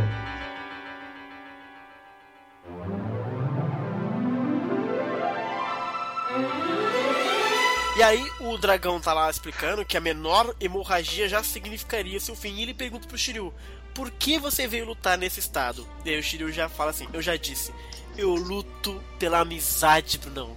E aí eu pausa aqui. Não é muito cedo pro Shiryu estar tá lutando pela amizade, gente? É. É carente ele, né? Tirando o Seiya que salvou a vida dele, não é tão abrangente assim lutar pela amizade. É, não. É que, é que é, é talvez tem que ver qual é a palavra. Assim. Eu, não, eu não sei qual, qual o termo que eles estão usando ali no japonês. Pode ser Kizuna, que é, que é amizade mesmo. O, Shiro lutando pelo Seiya, ou até em memória do Seiya, faria mais sentido do que ele lutando pelos. Não é como se o grupo já tivesse super unido nesse momento para que eles estivessem lutando, né? Por isso, por isso que eu achei. Mesmo sendo bonitinho, too soon, Shiryu, calma! Aí, não, mas se você for parar pra. Pera aí, mas pera, tem uma coisa a falar também. Hum. Se você parar pra pensar bem, é... quando o Shiryu lutou contra o Seiya, foi o primeiro momento em que os quatro ali se juntaram para dar uma força pro Shiryu. É. Não precisavam. Assim, rola uma amizade também já iniciada aí. O Seiya se levantou para atacar o Shiryu, para dar o um golpe nele, né? Mas ele não conseguiu sozinho. O Yoga intercedeu né? Ele naquela posição fria, ainda mais aquela questão de que no mangá ele era pra matar todo mundo ali, né? Ele deixou de lado aquilo ali, uhum. Já se envolveu para dar uma dica pro Seiya, ó, Seiya, dá uns passos para trás aí, que senão tu vai matar o cara, de verdade. Uhum. O Shun ainda teve o trabalho de se levantar e dar aquele apoio também, levantar e colocar na posição certa para acertar, entendeu? Então, assim, naquele momento ali já começava a nascer uma amizade, assim. Detalhe Sim. que eu já se conheciam desde crianças, né? É, não, era, então, assim, era não é uma coisa tão, ine tão inesperada. É basicamente isso que eu quero dizer. Então, é que eu acho que não construiu tudo. Não é tão absurdo falar em nome de amizade. Não é tão absurdo falar em nome não, de amizade. Eu acho que é muito cedo. Não, não vejo problema nisso, não. Eu acho que é muito cedo, sim. Uh -uh. Acho que falta ah, construir ah, mais. Ah, não, Xará, eu, eu, acho que não é cedo, não. Porque justamente isso Exato. que eu ia falar pra reforçar o que o Alan tá falando, eles já se conheciam de muito antes. Então, assim, uhum. é, talvez pro Shiryu a amizade tenha, assim, tenha, tenha prova, assim, a prova cabal de que existe uma amizade foi o Seiya ter ajudado a salvar a vida dele. Não, Mas era algo, uhum. que, era algo que já existia desde o passado, entendeu? Uhum. Aquele, aquele gesto de terem não. ajudado. Aquele gesto de terem ajudado o Shiryu a, a, não morrer só assim ressignificou tudo que aconteceu no passado. Entendeu? Então, porque assim, quando eles se encontram no começo da Guerra Galáctica, o modo como o mangá nos mostra, parece que todos são estranhos a todos eles, entendeu? Então, mesmo que tenham passado, moraram juntos, etc., não parecia que havia ali uma amizade. Que aí, a partir do momento que salva o Sei e tudo mais, depois da batalha, aí sim você começa a construir não, sim, um, um sim, Xará, o, Mas eu acho que, que é, falta assim. viver mais coisas a partir depois daquilo pra eu, eu acreditar que realmente esse grupo tá super não, pela amizade. Não, veja só, Xará, veja, veja Até porque só, o Yoga tava querendo matar geral até agora. Deixa eu tentar salvar isso pra você então. Não vai dar salvar, Veja salvar, não. É, não, em, em, mim, em primeiro mim, lugar, eles já viveram muitas coisas juntos. Não tem como a gente não, não dizer isso. A gente a própria origem deles, a ah, própria origem que voltaram, eles, eles, eles cresceram juntos. O que eu tô querendo dizer é o seguinte: esse gesto pontual de terem salvado a vida do Shiryu lá no, no uhum, Torneio Galáctico, uhum. isso deu um significado novo para a vida que eles tinham lá no orfanato. A, uhum. gente pode, a gente pode chegar assim como espectador de fora, exterior, e constatar assim, pô, eles já eram amigos há muito tempo, eles só não sabiam, entendeu? É, eles a não tinham é, intimidade. É, eles não tinham, eles não tinham uhum. a intimidade que eles têm agora. A questão é que esses acontecimentos presentes, e mais precisamente o Shiryu ter tido a vida salva, principalmente pelo Seiya, mas com a ajuda de todos os outros, isso talvez tenha despertado no Shiryu essa coisa assim, pô, nós já éramos amigos há muito tempo, só que eu não estava muito ligado para esse negócio, entendeu? Eu acho que nesse sentido dá para dizer claramente que o Shiryu pode estar agindo pela amizade. Não, e tá pode, e veja só, e além disso, pode ser também uma coisa de via única e pronto. O Shiryu pode achar que eles são que eles são amigos do Shiryu, mas os caras não têm a mesma opinião assim. Exato. Pode ser isso também. Pode ser Acho que também. nesse sentido, o Shiryu, o Shiryu seria um cara muito mais bacana que todos os outros. Ou muito mais tonto isso. também. que não elimina. É, pra mim não funciona. Por exemplo, se depois da Batalha dos Cavaleiros Negros, que no final todo mundo se junta e rola toda uma comoção, aí eu acho que começa. Aí faz mais sentido. Agora, aqui, enquanto o mangá mostrou pra gente, é. Não, não é, é meio forçado. Embora seja bonito. Parece forçado e pra mim não funciona muito bem. Eu acho que ok. Depois, da, logo depois da, da batalha com os Cavaleiros Negros, eu já começo a entender melhor que, os, que eles já estão mais unidos, entendeu? Mas aqui é muito, muito cedo, realmente, na minha opinião, entendeu? Não é que é complicado, se você, parar pra, se você parar pra pensar, todos eles, tirando o Yoga, que foi no mangá, tô falando do mangá, né? É. Tá falando aqui do mangá. Tirando o Yoga, que tinha o objetivo claro e concreto de matar os Cavaleiros de Bronze, ele foi enviado para isso. Uhum. Todos os outros ali estavam meio que perdidos, assim. Ninguém tinha. Os, tá bom, o Seiya tinha, tinha o objetivo de querer encontrar a irmã dele, uhum. e o Shun queria reencontrar o Ikki e encontrou já, né? Exato. Assim, e, e a Ikki do Shun talvez fosse restaurar o Ikki, trazer o Ikki de volta, enfim, fazer alguma coisa para que voltasse o irmão dele de antes. Uhum. Mas assim, eles estavam meio sem objetivo na, na Guerra Galáctica, eles estavam ali, sim, entendeu? Sim. Então tem o pai, tem a história do passado, né? E assim, eu consigo ver fácil uma amizade se formar ali, porque teve essa questão que o Bruno né, acabou de explorar de novo, da, que eu comentei da união, e que trouxe a intimidade que a Isa mencionou, né, e tal. E é assim, é, no meu dia a dia acontece muito isso, por exemplo. É, tem pessoas, por exemplo, que eu conheço, que eu conheci na época do colégio, ou tem pessoas que até estudaram comigo no mesmo colégio que eu, mas não, não, não lembrava delas, mas que às vezes a gente se encontra tempos e anos depois e aí a pessoa fala, ah, a gente é do mesmo colégio e tal. Então, assim, às vezes rola essa, começa a rolar uma afinidade só por causa desse simples detalhe, entendeu? Uhum. Imagine isso uhum. maximizado pelo fato deles serem órfãos, que não tinham ninguém na vida e que estavam lá criados juntos e que de repente todos lá no Cavaleiros e todos sobreviveram às mesmas provações e todos chegaram juntos e o inimigo, o Ikki e os Cavaleiros Negros ameaçaram eles logo em seguida, eles se juntaram para perseguir no comecinho ali, houve uma perseguição, né? Para pegar as armaduras dos, dos Fênix Negros e tal. Então, assim, eu não acho tão forçada essa questão da amizade. Já tinha alguma coisa assim, só faltava esse, essa coisa, esses pequenos fatos acontecerem, pequenos não, né? Porque o que aconteceu entre o Shiryu e, o, e, o, e os outros ali, não, não, não, acho que foi uma coisa pouca, entendeu? Acho assim, realmente une as pessoas. E tanto é que a gente comentou no mangá do. No mangá do Yoga, a gente comentou isso. Que o Yoga chega a falar bem claramente no mangá. Que aquela luta ali não era tão tão por interesses próprios como ele achava, né? Assim, isso já mudou a cabeça dele também, entendeu? Assim, o Shun já é bonzinho por natureza, né? Já era fácil, propenso a amizades também, né? O Seiya teve aquele negócio ali, entendeu? Já era mais também propenso a ter amizade com a galera. O Shiryu era só o que faltava era isso, né? E o Yoga já tava mudando também a cabeça dele. É assim, então, assim, eu acho que a amizade ele já tava. Eu não, eu, ponto, eu não tô discutindo, entendeu? eu não tô discutindo se eles são amigos ou não. Até acho que se quiserem jogar um videogame, eles se juntam e vai ser divertido. Agora, o Shiryu colocar a sua própria vida em perigo pela amizade, entendeu? Eu acho que nesse momento do mangá, o mangá deveria ter construído uma narrativa em que eles são, cara, eles são best BFF forever, assim, num grau inacreditável. Como, vai, como eles vão ser, de, de fato. E eu acho que o mangá falha nisso, entendeu? Aí entra o que o, o Bruno tá explicou. Louco. Aí, aí entra a parte que o Bruno explicou. Que a vida que o Shiryu ganhou, essa vida nova que o Shiryu ganhou, já não era uma vida só dele era uma vida que ele ganhou em função né, dos amigos ali que se reuniram. Então, assim, é uma luta pela amizade. Eu acho que é só o Shiryu. Então, eu acho que é uma coisa mais do Shiryu Sim, mesmo. O Shiryu que é o, o, louco. Tá, não o louco, que assim, do, do, ponto de vista dele faz todo sentido ele, ele doar a vida dele, né? É que ele fala de uma maneira tão abrangente no sentido de que ele não tá lutando pela amizade dele, ele tá lutando pelo sentimento mundial da amizade, sabe? A, a impressão que ele fala isso é por conta disso. Por, até porque o Dragão Negro reage né, a isso. Porque ele, ah não, amizade, não sei o que lá. E aí. Mas enfim, a mim me parece estranho ainda, mas enfim.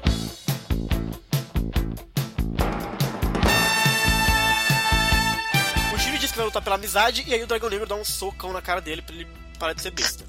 Ele diz assim: Você pode se chorar se quiser e morrer do mesmo jeito. vou repetir: nada neste mundo merece uma lágrima minha. E aí, prestes a matar o Shiryu, o Dragão Negro desiste e na verdade vai até a corrente do Shun é, para soltar a corrente e ter certeza de que ninguém mais suba dali nunca mais, né? E depois ele já tem todo o tempo do mundo para acabar com o dragão. e aí o Shiryu chega à conclusão que ele só vai conseguir vencer se ele conseguir intensificar o cosmo dele ao máximo e usar a cólera do dragão de Rosano. Aqui, Xará, aqui eu quero, eu quero fazer um comentário. Dois comentários, na verdade. Primeiro comentário é que uma coisa que o Shiryu tem muito legal, que é uma pena que não tem nos outros, no, em outros cavaleiros, é que sempre chega nesse momento assim que o Shiryu tá ferrado, ele sempre tem uma memória do mestre dele explicando coisas, particularidades sobre a técnica dele. Isso é muito legal, isso acho que deveria ter. Sobre a técnica, né? Os outros, é, os outros cavaleiros também acabam, a gente não tem muito assim, né? Por outro lado, ah. aqui, ah. a, explica, a explicação que o. que o, que o Kurumada arruma para para cólera do dragão aqui também é muito curiosa. Hum. Ela, o, basicamente, o mestre Uroshi ele diz que o Shiryu não pode usar a cólera do dragão se ele não tiver em condições perfeitas. Porque a cólera do dragão é tão poderosa que reverteria mesmo o fluxo do sangue dentro do Nossa. corpo do Shiryu. Tretei, mano. É, então assim, e o, e o, e o Orochi tá dizendo assim, o, o seu corpo não vai conter o sangue. Então é como se o ataque estivesse voltando contra você mesmo. Aqui a observação que eu tenho que fazer é a seguinte: biologicamente falando, ah. se o fluxo do sangue do Shiryu se revertesse, era para ele morrer ali. Porque, claro, a gente tem um, a gente tem um, um querido ouvinte que é professor de biologia, ele pode entrar em detalhes sobre como que é o ciclo do sangue no corpo. É, é necessário que o sangue percorra o nosso corpo num sentido específico para que o oxigênio seja levado ao corpo inteiro e o, o que tiver que voltar para o pulmão e para o coração volte, entendeu? Se você inverte o fluxo, dana todo o sistema de circulação e o cara morre. Tanto que tem em histórias de quadrinho, em livros de arte marcial, as técnicas secretas que levam o cara à morte normalmente são técnicas secretas que causam a inversão do sentido da circulação de sangue, entendeu? Aqui essa então seria uma técnica que mataria, que era para matar o Shiryu, assim, de cara. Não era nem para causar uma hemorragia, entendeu? Era para matar de vez porque inverteria o ciclo, não levaria oxigênio para células que precisam de oxigênio e ele morreria. É. é. aqui, é, aqui é ficção pura, né? É o, é cavaleiro desobedecendo biologia e física. Né? E adivinha o que, que ele faz? Ele faz exatamente isso. Mas antes é, disso, ele, vai ele não, tira a armadura. Antes disso, que ele vai ficar peladão, claro. Por que, que ele tira a armadura, gente? Me explica. Tem que, mostrar, tem que mostrar o abdômen definido pra, pra, é pra galera. É possível isso, cara. Enfim, ele tira a armadura e aí ele começa a sangrar. Puta, essa cena é horrorosa. O cheiro tudo sangrando é muito gore, velho. Na moral. Olha, é muito feio, gente. Puta que pariu, pula logo. É, e aí o Dragão Negro reclama que ele tá sangrando por, todo, por todo, todo lado. E que isso é o mesmo que se suicidar. E aí o dragão, o Shiryu manda um discurso aqui, Danda, bonitão. Dragão Negro, talvez você não chore por nada no planeta, mas nós que nunca tivemos o amor de um pai e de uma mãe, precisamos chorar pela amizade. E aí ele diz: Quero chorar mesmo que isso me leve à derrota. Olha que bonito! Que isso! Lindo, né? Eu achei. Isso, isso, aí, na cara, isso aí na cara dele, já é sangue ou são lágrimas? Nossa, ou são as duas coisas? Isso é sangue, velho. Pelo amor de Deus, que nojo. Muito gore. e o dragão negro diz: Já que você quer morrer, então morra em nome da tal da amizade. E aí, dali, cólera do dragão de Rosan. O bichão sai do, do armário. O dragão cai e o Shiryu finalmente, né? diz que venceu e que foi o adversário mais forte que ele já enfrentou até hoje. Chupa ceia.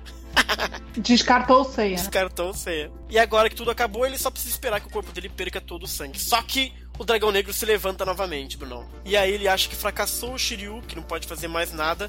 E aí o dragão negro dá ali dedada nele, no peito dele, e ele faz. Ele pressiona um dos pontos vitais para parar a hemorragia. Ele fica chocado. Por quê? Por que você salvou minha vida, dragão negro? E aí o dragão negro bonitinho diz que talvez porque eu também tenha vontade de chorar pelo que você chama de amizade, Brunão. Nossa, que bonito. Mas é meio. Ah, peraí, peraí, Xará. que foi? Que não, você falou primeiro que não fazia sentido, agora você tá falando que é bonito? É, mas não faz sentido e é lindo mesmo. Vai fazer o quê? Acontece. Não, Xará. Desculpa, mas... pra ser lindo tem que fazer sentido. Não, senhor. Muita coisa que não faz sentido é lindo, Bruno. Ah, garoto.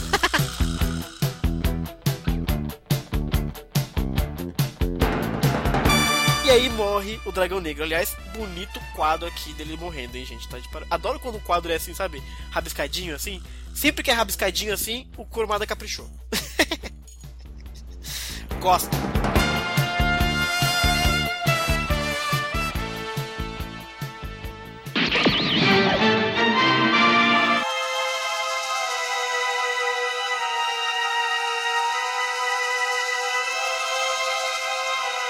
E aí vamos para o capítulo Por que tanto ódio, Isa? Por que tanto ódio, Isa? Eu? Que? aí o Shiryu já recuperado, né? Pergunta se o Shun tá bem o Shun volta com o Seiya negão, o Seiya cheio de, de marcas pelo corpo. Diz que o, o, Seiya, o, Shun diz que gostaria de dizer que o Seiya tá bem, mas olha só o corpo dele. Ele tá todo manchado, cheio de, de, de, de manchas no corpo mesmo. Aliás, quase completo já. É. E aí o Shiryu começa a dar dedadas enlouquecidas no amigo. o Chu fica louco, cara. Meu Deus, cara. O que, que você fez? Ah, é uma dedada, gente. Cutucada. Fala que ele tá dando cutucada. Cara, cutucada, gente, ok. E o Chu fica desesperado. O que? Você pirou, Shiryu? O que você tá fazendo? Você quer acabar com o sofrimento dele? E aí o Shiryu fala, me solta que eu tô atingindo os pontos vitais da constelação dele. E ele explica. O destino de cada um está sob a influência das estrelas. Todos nós vivemos sob a proteção de uma constelação. A da Danda é de escultor, por exemplo. Para os Cavaleiros Sagrados, isso é ainda mais importante. Ô Danda, você tem que decorar, tá, Danda, as estrelas, para que se precisar dar cutucada em você. a, a gente sabe. É, a acupuntura acertar direitinho no escultor. Para os Cavaleiros Sagrados, isso ainda é ainda mais importante. Cada estrela da constelação representa um ponto vital. Legal. E aí ele e dá-lhe. E o Shun diz que é verdade, que ele já ouviu dizer que os pontos vitais de um cavaleiro são representados pelas estrelas de sua constelação. E o Shiryu sabe como o Seiya é protegido pela, de Pégaso, ele dá uma cutucada 13 vezes e vai fazer jorrar o sangue maligno que está no corpo do Seiya. É bem primitivo, né? É, ué. Sabe que. Uhum. Porque, é que assim, hora antigamente ali, eles acreditavam que curava a doença tirando o Sangria. sangue. Olha aí. É, fazendo a sangria. Uhum. Então isso é bem primitivo, né? Pois é. É mestre, coisa Com ancião, né? sanguessugas ou cortes, porque eles faziam cortes também em determinados pontos do corpo. Não dedadas, que isso deve ser um bocado incômodo, mas é o que o Shiryu tinha, né, na hora. Tinha o dedo, dedo com a unha, sabe? A unha toda comprida do Shiryu. É. Enfim, eles largam lá o Seiya pra voltar à vida, sozinho, né? E cheio das armaduras de ouro. Eu gosto muito disso, deles carregando um monte de coisa nos braços. Ai, caraca, muito bom. Parece uma tralha, né? Que eles têm, Exato, né, cara? Que puta ideia, mano.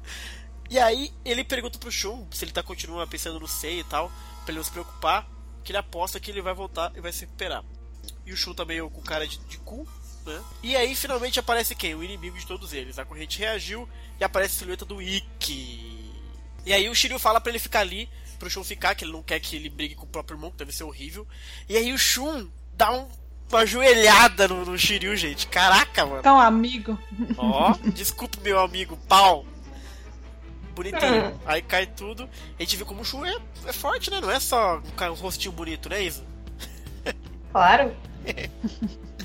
e aí o Shiryu dá aquela desmanhada rápida. E aí ele explica que não leve a ele a mal, que ele não quer que ele arrisque a vida, que isso é entre ele e o irmão dele. E aí o Shun se prostra e diz que pode, se mat pode matar ele. Ele veio oferecer a vida dele. Olha que fofo esse Shun, gente.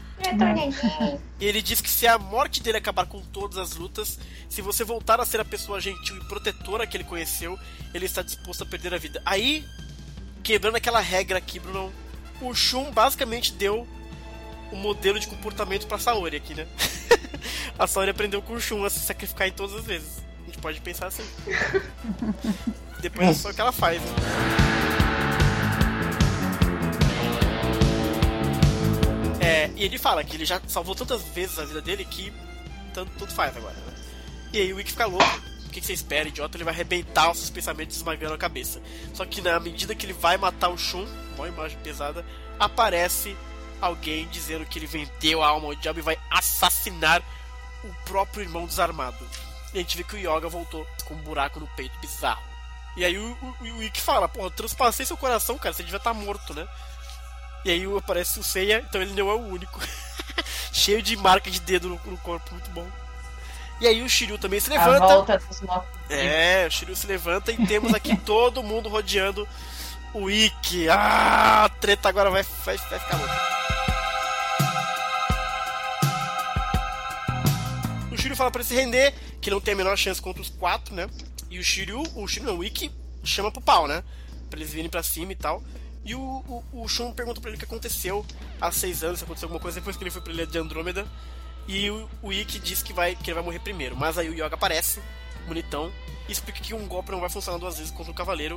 E é muito legal, porque o Yoga faz uma parede de gelo muito louca. E a ilusão de Fênix volta contra o Ikki. E aí nós temos o que? Isso mesmo, gente. Flashback do Ikki.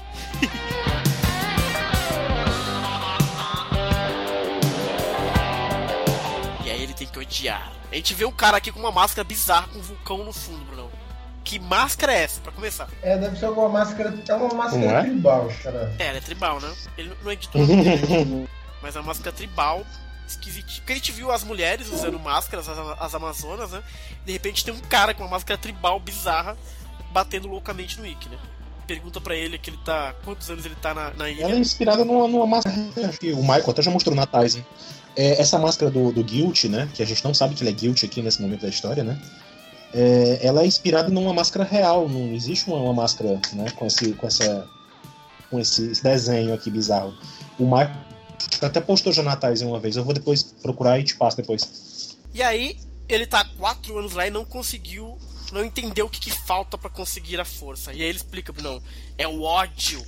Você tem que odiar o inimigo para vencê-lo. Todos os velhos princípios de combate que você aprendeu no Japão o impedem de progredir. Ou seja, realmente eles foram treinados antes de ser enviados pro, pra, pros lugares, né, cara? Já receberam já o, Uhum. o karatê básico. É isso no anime fica. No anime eles passam, eles têm um estágiozinho de treinamento básico antes de serem mandados Aham. pra treinar fora. E aí ele fala: esqueça que eu sou seu mestre, rejeite a pena e o respeito no combate. Só pense em matar o inimigo, Bruno. Olha o cara, velho. E aí o cara, o Ikki pequenininho, né? Agradece os, os conselhos e não adianta, ele tome porrada na cara do, do Ikki, velho. E ele diz: Você sempre vai fracassar se não sentir ódio. Eu jamais vou entregar a armadura de Fênix, a mais poderosa de todas. E a gente vê uma cena mega triste, uma dungeon, numa caverna, sei lá, cheia de. Olha! Cheia de ossada de gente com, pingando coisa aqui. E até uma canequinha que tá pingando. Então provavelmente bebe água do que pinga, velho. É bizarro isso. Cheio de ferimentos. E alguém começa a cuidar dele. E ele acha que é o Shun. Ai, meu Deus. Mas não é. É a Esmeralda. É. É a Esmeralda.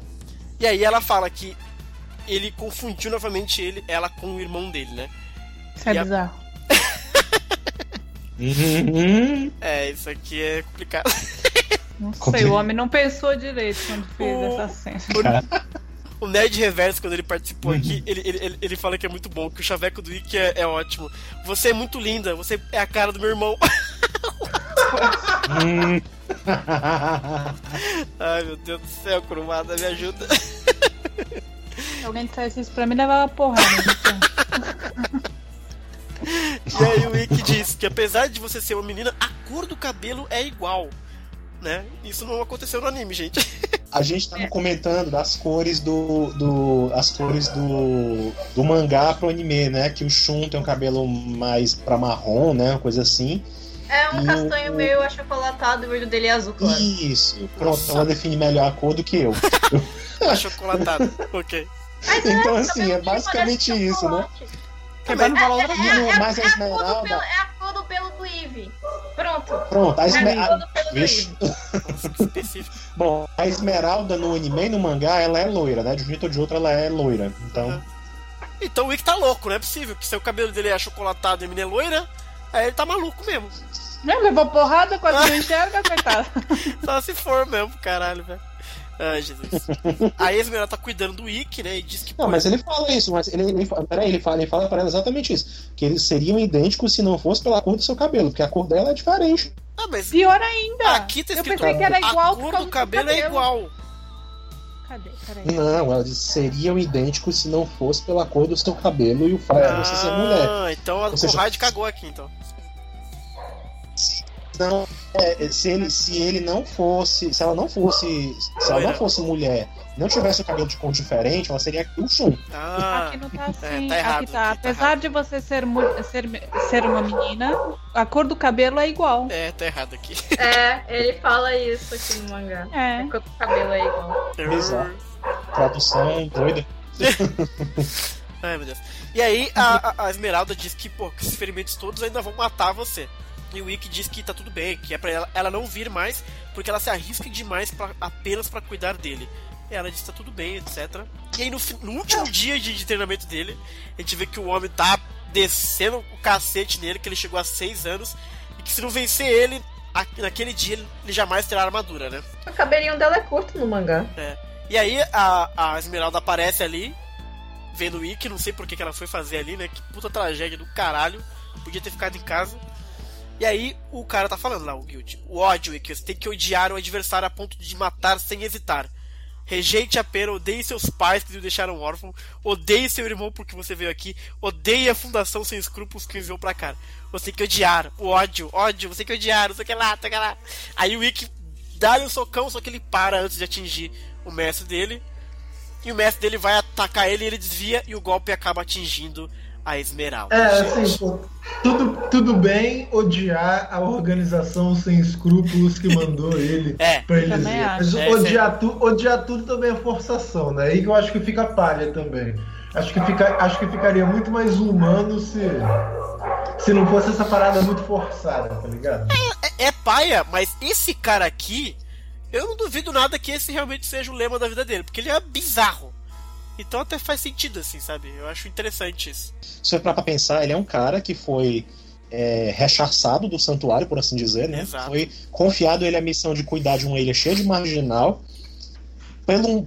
Por, por quê? Pra quê? Para um mundo melhor, pra o quê? Ele é o cara que é desacreditado da mão. Com certeza ele é desacreditado da humanidade inteira, entendeu? Assim, o cara não é muito. Ele usa uma máscara, assim, vai saber ter... o que tem debaixo dessa máscara. Pois é, né? Posso, uh, o ódio. É, ele é puro ódio. Pronto, é claro, assim. Tá. esta máscara, depois mostram o que ela é, né? E pra que, que ela serve. Uhum. Sério? Então, é, tipo, ela tem a ver com os Cavaleiros Negros. É. negros. É, ah, ela tem a ver. Tem, uma, tem missão. Né? ela é a guardiã, né? A máscara é a guardiã dos Cavaleiros Negros? É. E Ele aquele é o símbolo que do selo, é o selo da, da Ilha da Rainha da Morte. É. A máscara é o selo da Ilha da Morte? É. É, então até que ela muda de cor ela é que dá, assim, Ela é que dá poder ou tira o poder uhum. dos, dos Cavaleiros Negros. Aonde que vocês viram isso, gente? No Lost Canvas eles mostram isso. Ah, entendi. Loucura. Ah, né? Não, não, é que eu não sabia, não sabia. Quem tá lá é porque eu curo mais. Ela, não, se for bom, tá ok, ué. Achei interessante. Se for bom. se não for é bom, é de jeito. Mas é interessante, gostei. Aí ele, aí ele atinge a esmeralda, Danda. Ó, oh, tadinha da esmeralda. Pois é. E aí ela cai, o Ikki vai lá. pois é, o que ela foi fazer ali? Eu fiquei, porra. Quê? Ficava em casa, cara. Ah, Conhece o que tem? E aí ela morre. E ele grita esmeralda. Loucamente.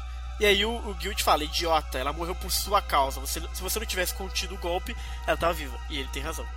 E aí o Ikki realmente, finalmente, fica completamente maluco. Completamente doido. E aí o cara olha para ele, as chamas atrás deles, mas é a Fênix atrás. E aí, aí sim, o Ikki enfia um punho no, no peito do cara e ele congratula ele. Parabéns, Ikki. Isso é o ódio. Coisa. O velho Eu pensei que ele falou outra coisa. Ah, que isso aí, gente. Vamos respeitar aqui, pô, mangá de família.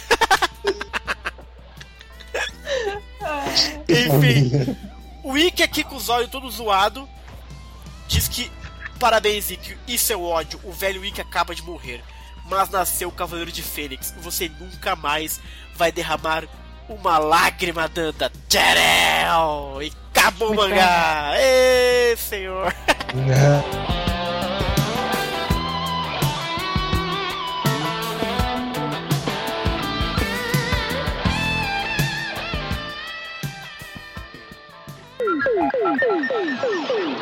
Mas acabamos, Danda, volume 4 do mangá de Sensei. Nós tivemos Cavaleiros Negros, nós tivemos Dragões Gêmeos, nós tivemos o Ikki cheio de ódio, a Esmeralda, o, o caixão caindo do céu. O caixão caindo do céu.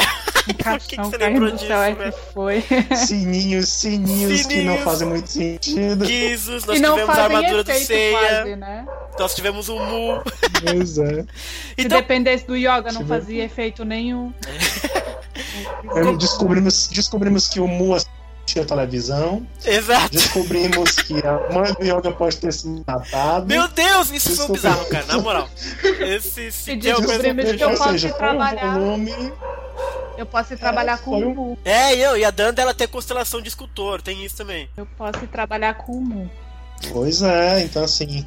É. Qual é o veredito de cada um aí sobre o volume? Vai, Danda, começa por você. O que você achou do volume Começa 4? Comigo. Achei até que foi bem interessante, bem melhor do que o, do que o anterior. Nesse volume, eu já não me lembro onde é que tá, né? O quê? Já não, não sei onde é que tá, mas pela primeira vez vi um Shiryu de jeito ali. É Ele conseguiu desenhar um Shiryu bacanão. Olha. Sim, bonitão e tal. Mas depois eu não sei porque de todos, o Shiryu é sempre o que fica meio esquisitoide. Esquisitoide? Tipo, é, fica com uma cabeça assim mais achatada ou. Uhum. Ou fica com a cabeça menor do que o corpo. Eu não sei. É sempre o Shiryu, porque os outros ainda salva. Agora o Shiryu, não sei, o homem. Entendi. Tá Mas ali tava. É a primeira vez dos volumes. Uhum. Uh, que lemos até agora, não é? Que o Shiryu tava bonito. Foi a primeira vez. Olha aí. E agora eu gosto muito deles haverem estrelas mesmo, porque quando eles levam porrada, eles ficam mesmo no meio dos, dos planetas, né? Mas é isso que tenho a entender. Tipo, foi o Ikki, acho que foi o Shiryu também. Ah. Shiryu andou ali no meio do, dos planetinhas. Uhum, verdade, rolou uma cena dessa. É, foi, foi bem interessante ver estrelas, né? Pelo menos é essa a ideia que me deu, porque é eu não sei o que, é que são aqueles planetas ali, né? É justo, é justo. Mas você acha não que é você nenhuma. Gost... Você... você gostou? Você acha que é uma crescente do mangá volume 4? Ou não? Eu gostei bastante. Ah, e bom. acho que, olha, eu acho que esta daqui, as dedadas do Shiryu, então é o máximo. Uhum. as dedadas do Shiryu é foda. Excelente, então continuamos. Estamos indo bem aí em Sensei, Danda. Acho que sim, acho que tem que continuar. E os Cavaleiros Negros, em geral? Cavaleiros Negros. Hum. É assim, era aquilo que nós estávamos a discutir, que eles pareciam com os, com os Cavaleiros e de repente já não são assim tão parecidos, não é? Pois é. Já o, o, o de Andrômeda é parecido bastante com, com o Pavão. É. Pronto, já não é parecido com o Shun, já é uma grande coisa. Ser parecido com o outro, sabes lá, né? É um sócio, um irmão, Não, tá bom, aí, coisa aí assim da mesma família. Dá pra aceitar. Exato. Agora o Shiryu. O Shiryu demoníaco. O Shiryu demoníaco. e depois o irmão gêmeo que surgiu ali do nada. É que eu acho que o, o, o Kurumada tem assim. Uh, qualquer fetiche com, com é. gêmeos, né? E depois não é gêmeos que se curtem, é gêmeos que é. não estão nem aí um pro outro. Mas esse é, é o primeiro. É o primeiro primeira instância de gêmeos da série, né? A gente ainda não teve. Exato. Exato. Não há. Vamos supor que não, não conheço os outros gêmeos, Exato. claro. não conheço só esse. Já é esquisito, pronto. Uma pessoa, um gêmeo que não liga para o outro. E qual é que era o cego que eu fiquei agora? É o que morre primeiro é o que, que morreu. É o que morreu. É. Não, os dois morrem. É, o primeiro, o primeiro, o primeiro que morre. O primeiro que morreu. O primeiro, cegão, né? Exato. Então, tipo, é, o que é engraçado é que a cena do cego vai sempre pro, pro lado do Shiryu, né? Uhum. Eu acho que já estão a, é verdade, a né? ter né? uma visão do futuro do. Dragão cego ainda dando, olha aí. É, exatamente. É. Dragão cego. Uhum. Agora, esses dois. Eu achei meio assim meio tosquinho, esses dois Shiryus ali. Uhum. Um cego, um não. É, vai. Ficou Pronto, eu acho que, como princípio, até que a ideia devia ser gira, mas. Eu não. Não, não caiu bem. Entendi. E, e o tal do cisne negro arrancando os olhos? Isto, então, hum. isto é um espetáculo. Arrancar o olho e mandar pro outro isso daqui, viu? Memorizou, o olho dele memorizou. Que, é, que, é, melhor ainda, o olho dele memorizou e ele manda pro outro. Exato. É prova de amor, né? Prova de amor, a gente já sabe isso. Mas de amor Agora, de boa intenção, não sei. Não, como é que o olho memorizou aquilo? O olho do homem era o que? Era falso? O olho registrou. É aquele olho, vocês viram o Black Mirror? Vocês viram o Black Mirror? Tem episódio do Black Mirror Ainda que não. o olho grava tudo. É isso aí, cara. No Bleach também tem esse, não tem? É o do, do, do espada aqui também tem o olho que grava tudo. Mas, ô Danda. Acho que é uma coisa de japonês, mano. Essa história de romance, você não tá sabendo que tem o um romance entre o Cisne Negro e o Wiki? Como é que é? É, você não tá sabendo? O Kurumada que. o Kurumada disse que é canônico, Danda. O que, que, é canônico? O Wiki e o Cisne Negro. Entre os dois? É? O Alan tem um, um, um, uma fanzine e que aparece os dois beijando, uma loucura ah. doida. E o Kurumada diz que é isso aí mesmo, gente. A Yun Koga, que é a mangaka de Lovers, que é que tava fazendo aquele mangá das obras do Kurumada, ela era fãzinha de Senseiya. Aí ela fez um, doujin, um doujinji que era do Wiki com o Cisne Negro. Romance. E aí o, Kuru, o Kurumada deixou que publicassem isso numa revista. E falou na época com... que tava saindo. E tinha o selo. não é normal? E tinha o selo assim, dando, ó, Kurumada approves. Olha, você fica gozando aí, não, você fica eu acho na, ótimo, na zoeira. Cara, eu acho ótimo. Você fica na zoeira? É. Na hora que sair um Camus com o Miro, eu quero ver a tua cara. Eu tá? já disse que eu vou escrever um Camus e o Miro vai ser canônico. Eu tô pra ver isso. E dava tudo pra ver um texto dele, do Miro. Ai, mas enfim. Cenas quentes. Cenas... Agora, tem que cumprir isso, eu quero ver isso. quero ver essa confusão. Eu quero ver, eu juro que eu quero ver isso. Meu Deus do céu. Brunão, o que, você achou do volume 4 do mangá clássico? Ah, tem, tem umas coisas legais, cara, mas nesse volume tem muita coisa bizarra também. Bizarro. É, tem muita coisa bizarra. Hum, tipo o que, Brunão? Uh, primeiro, a forçação de barra com o treinamento do Wiki, que eu pus do ódio, ódio, ódio, acho meio bizarro. Uhum. Segundo, as serpentes esmagando o chumbo parece que está esmagando. É, o olho, toda a história do olho, o negócio do Shiryu inverter o fluxo do próprio sangue, isso, sei lá, acho que tinha explicação melhor para arrumar sobre isso tem muita coisa bizarra nesse momento, entendeu? Muita coisa estranha, estranha mesmo. É isso que torna mas, tão interessante. É, mas se a gente abrir, se a gente dar um desconto para isso e suspender a nossa descrença, acho que dá pra gente continuar lendo. Mas tem muita coisa bizarra, tem muita coisa bizarra. Tem coisa boa, Bruno? Uma coisa legal? É, pô, sei lá, eu gosto do Shiryu, o lance da, o lance da amizade, eu uhum. gosto. Você acha, você acha que tá muito cedo, eu não acho que tá muito cedo, eu acho que tá legal. É, o Mu sem noção. o caixão. Acho o Mu sem, o Mu sem noção genial. Ai, cara, totalmente sem noção. Se vocês precisarem transportar um morto, não façam isso. E um vivo também, não, transportem, não transportem dessa forma. Eu gosto dessas pequenas coisas aleatórias que são engraçadas. Ai, e claro, pra mim ainda, so, ainda sobram aquelas perguntas assim, o que, que o sangue do cavaleiro tem demais? Uhum. Negócio assim. Eu, eu, gosto de ficar pensando nesses bagulhos assim, entendeu? Mas naquela sua regra, não, a gente vai continuar lendo? Você é um, acha que é uma história que você gostaria de continuar é, lendo? Então, então, por que não? Justo.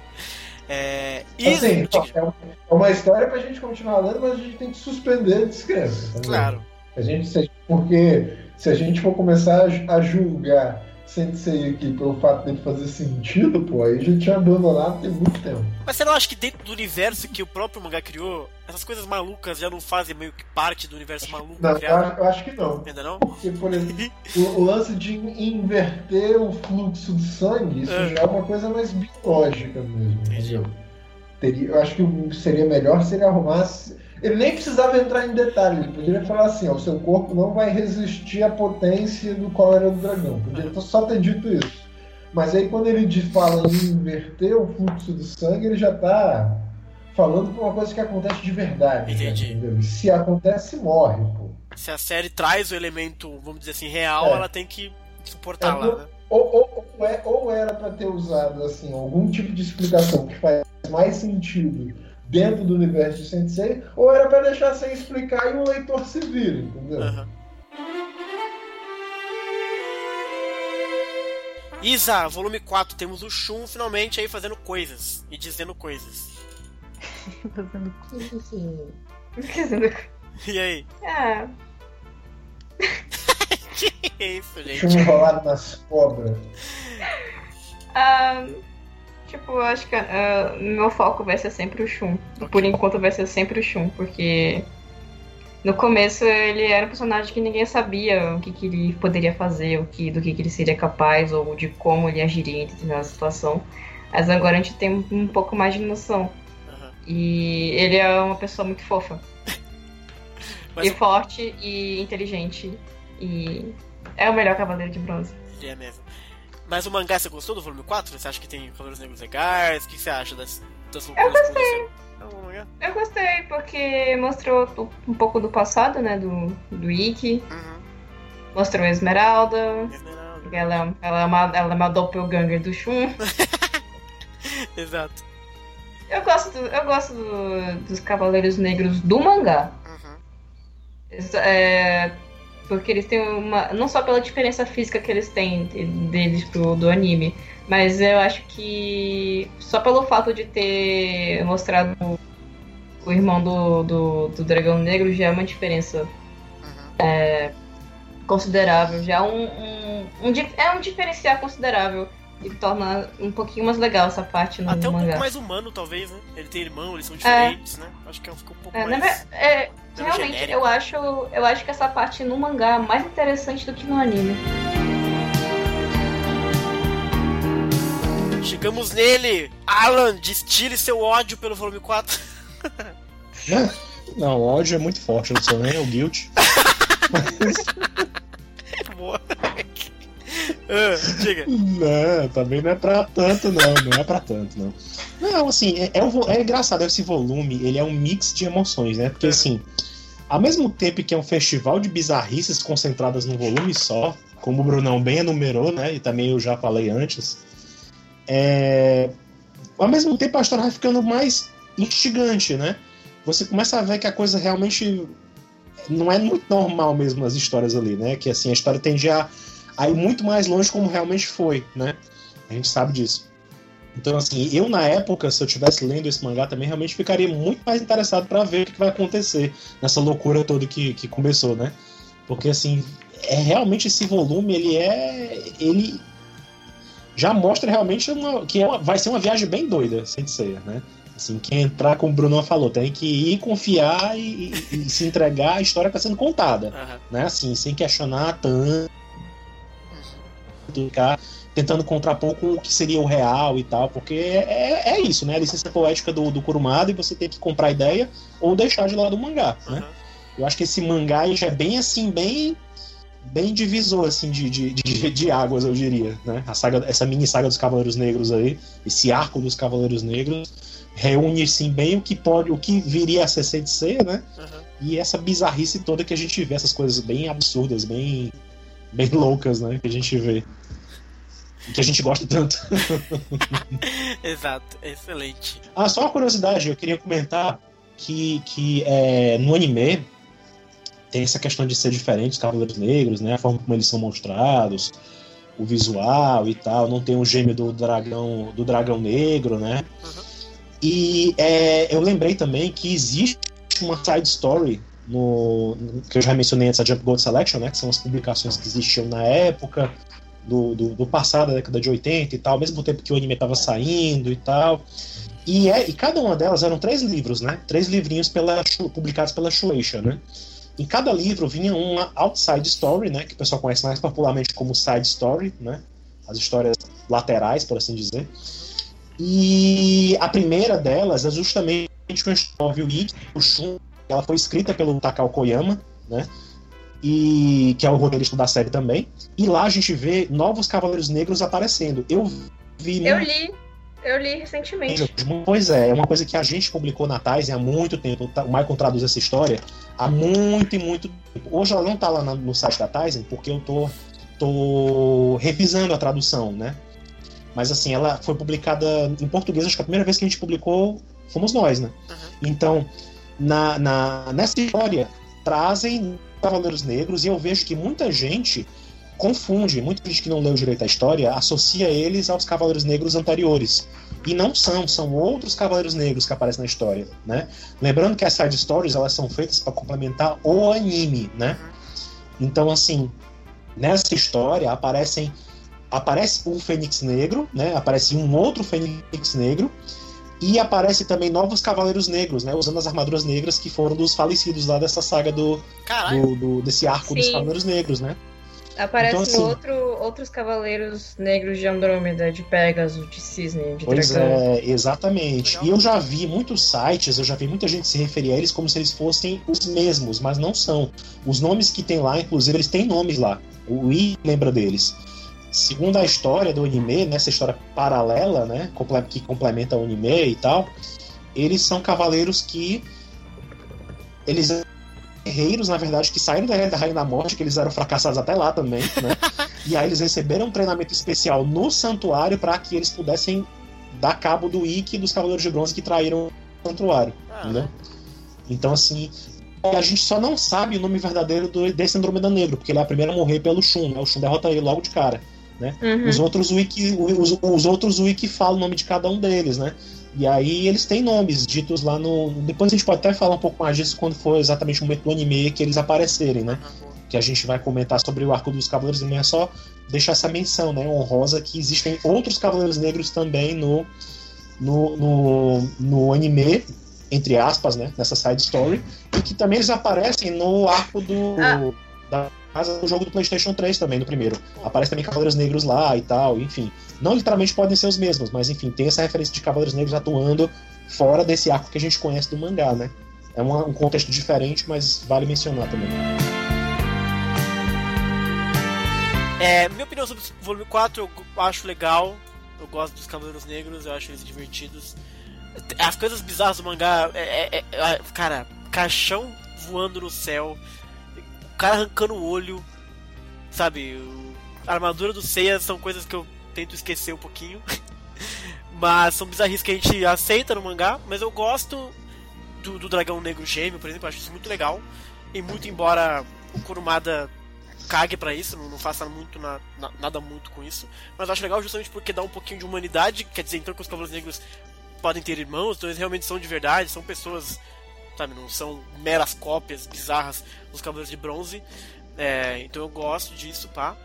É, acho legal que no final eles se juntam todo mundo. A gente vai ver isso depois, claro. Mas nesse mangá já você já tem todo mundo se juntando e você vê que os quatro estão juntos ali por um objetivo comum, eu acho legal. Mesmo achando muito cedo daquele papo todo de amizade, a cena toda ela é muito bonita. A luta do Dragão Negro com o Shiryu, ela é muito legal. Eu gosto até no mangá porque o texto é bacana. É, então mesmo que não que para mim seja muito cedo, vale a pena porque é bonito, entendeu? O finalzinho ali, a redenção e etc. Então eu gosto, gosto bastante. E, mas eu acho um mangá legal, assim. Eu acho que tem as lutas, tem a porradaria, tem sangue, sanguinolência, o Shiryu todo cagado.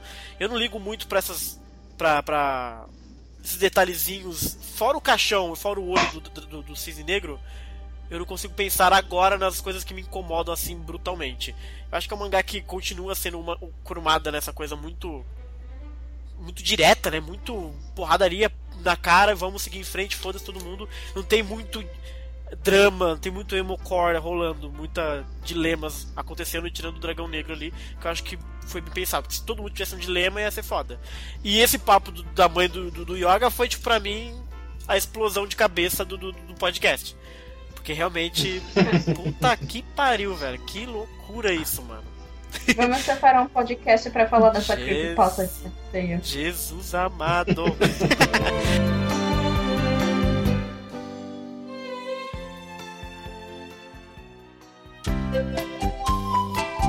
Mas é isso, senhores.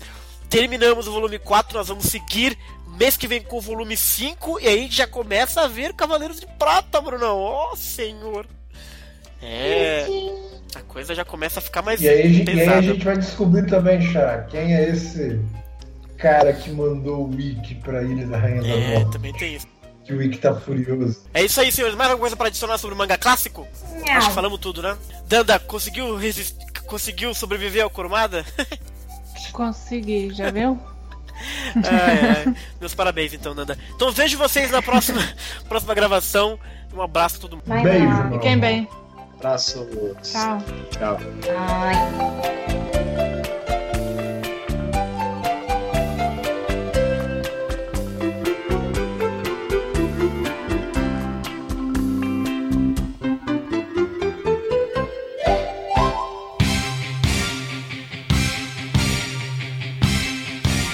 Meu Calypso. Caritzo. E aí, Não E é aí? italianado, não. A Carito! gente tem que acertar a pronúncia, porque é, é, meio, é meio complicado. Mesmo assim, ainda é complicado. Círculo de gelo. A partir de agora é círculo de gelo.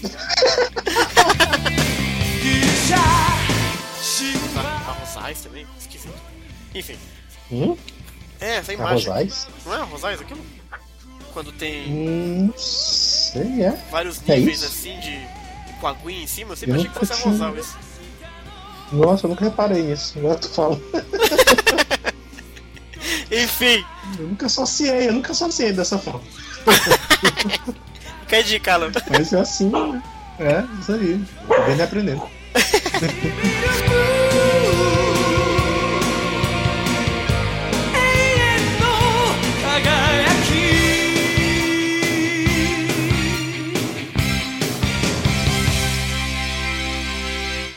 Olha, gente, lembrei. São goivas. Goivas? Sim. Está entregue a armadura de escultor para Dana. Qual que é o seu golpe, Dana? É a martelada do, do, do escultor. Coivada, uma coivada. É, coivada. Coivada da.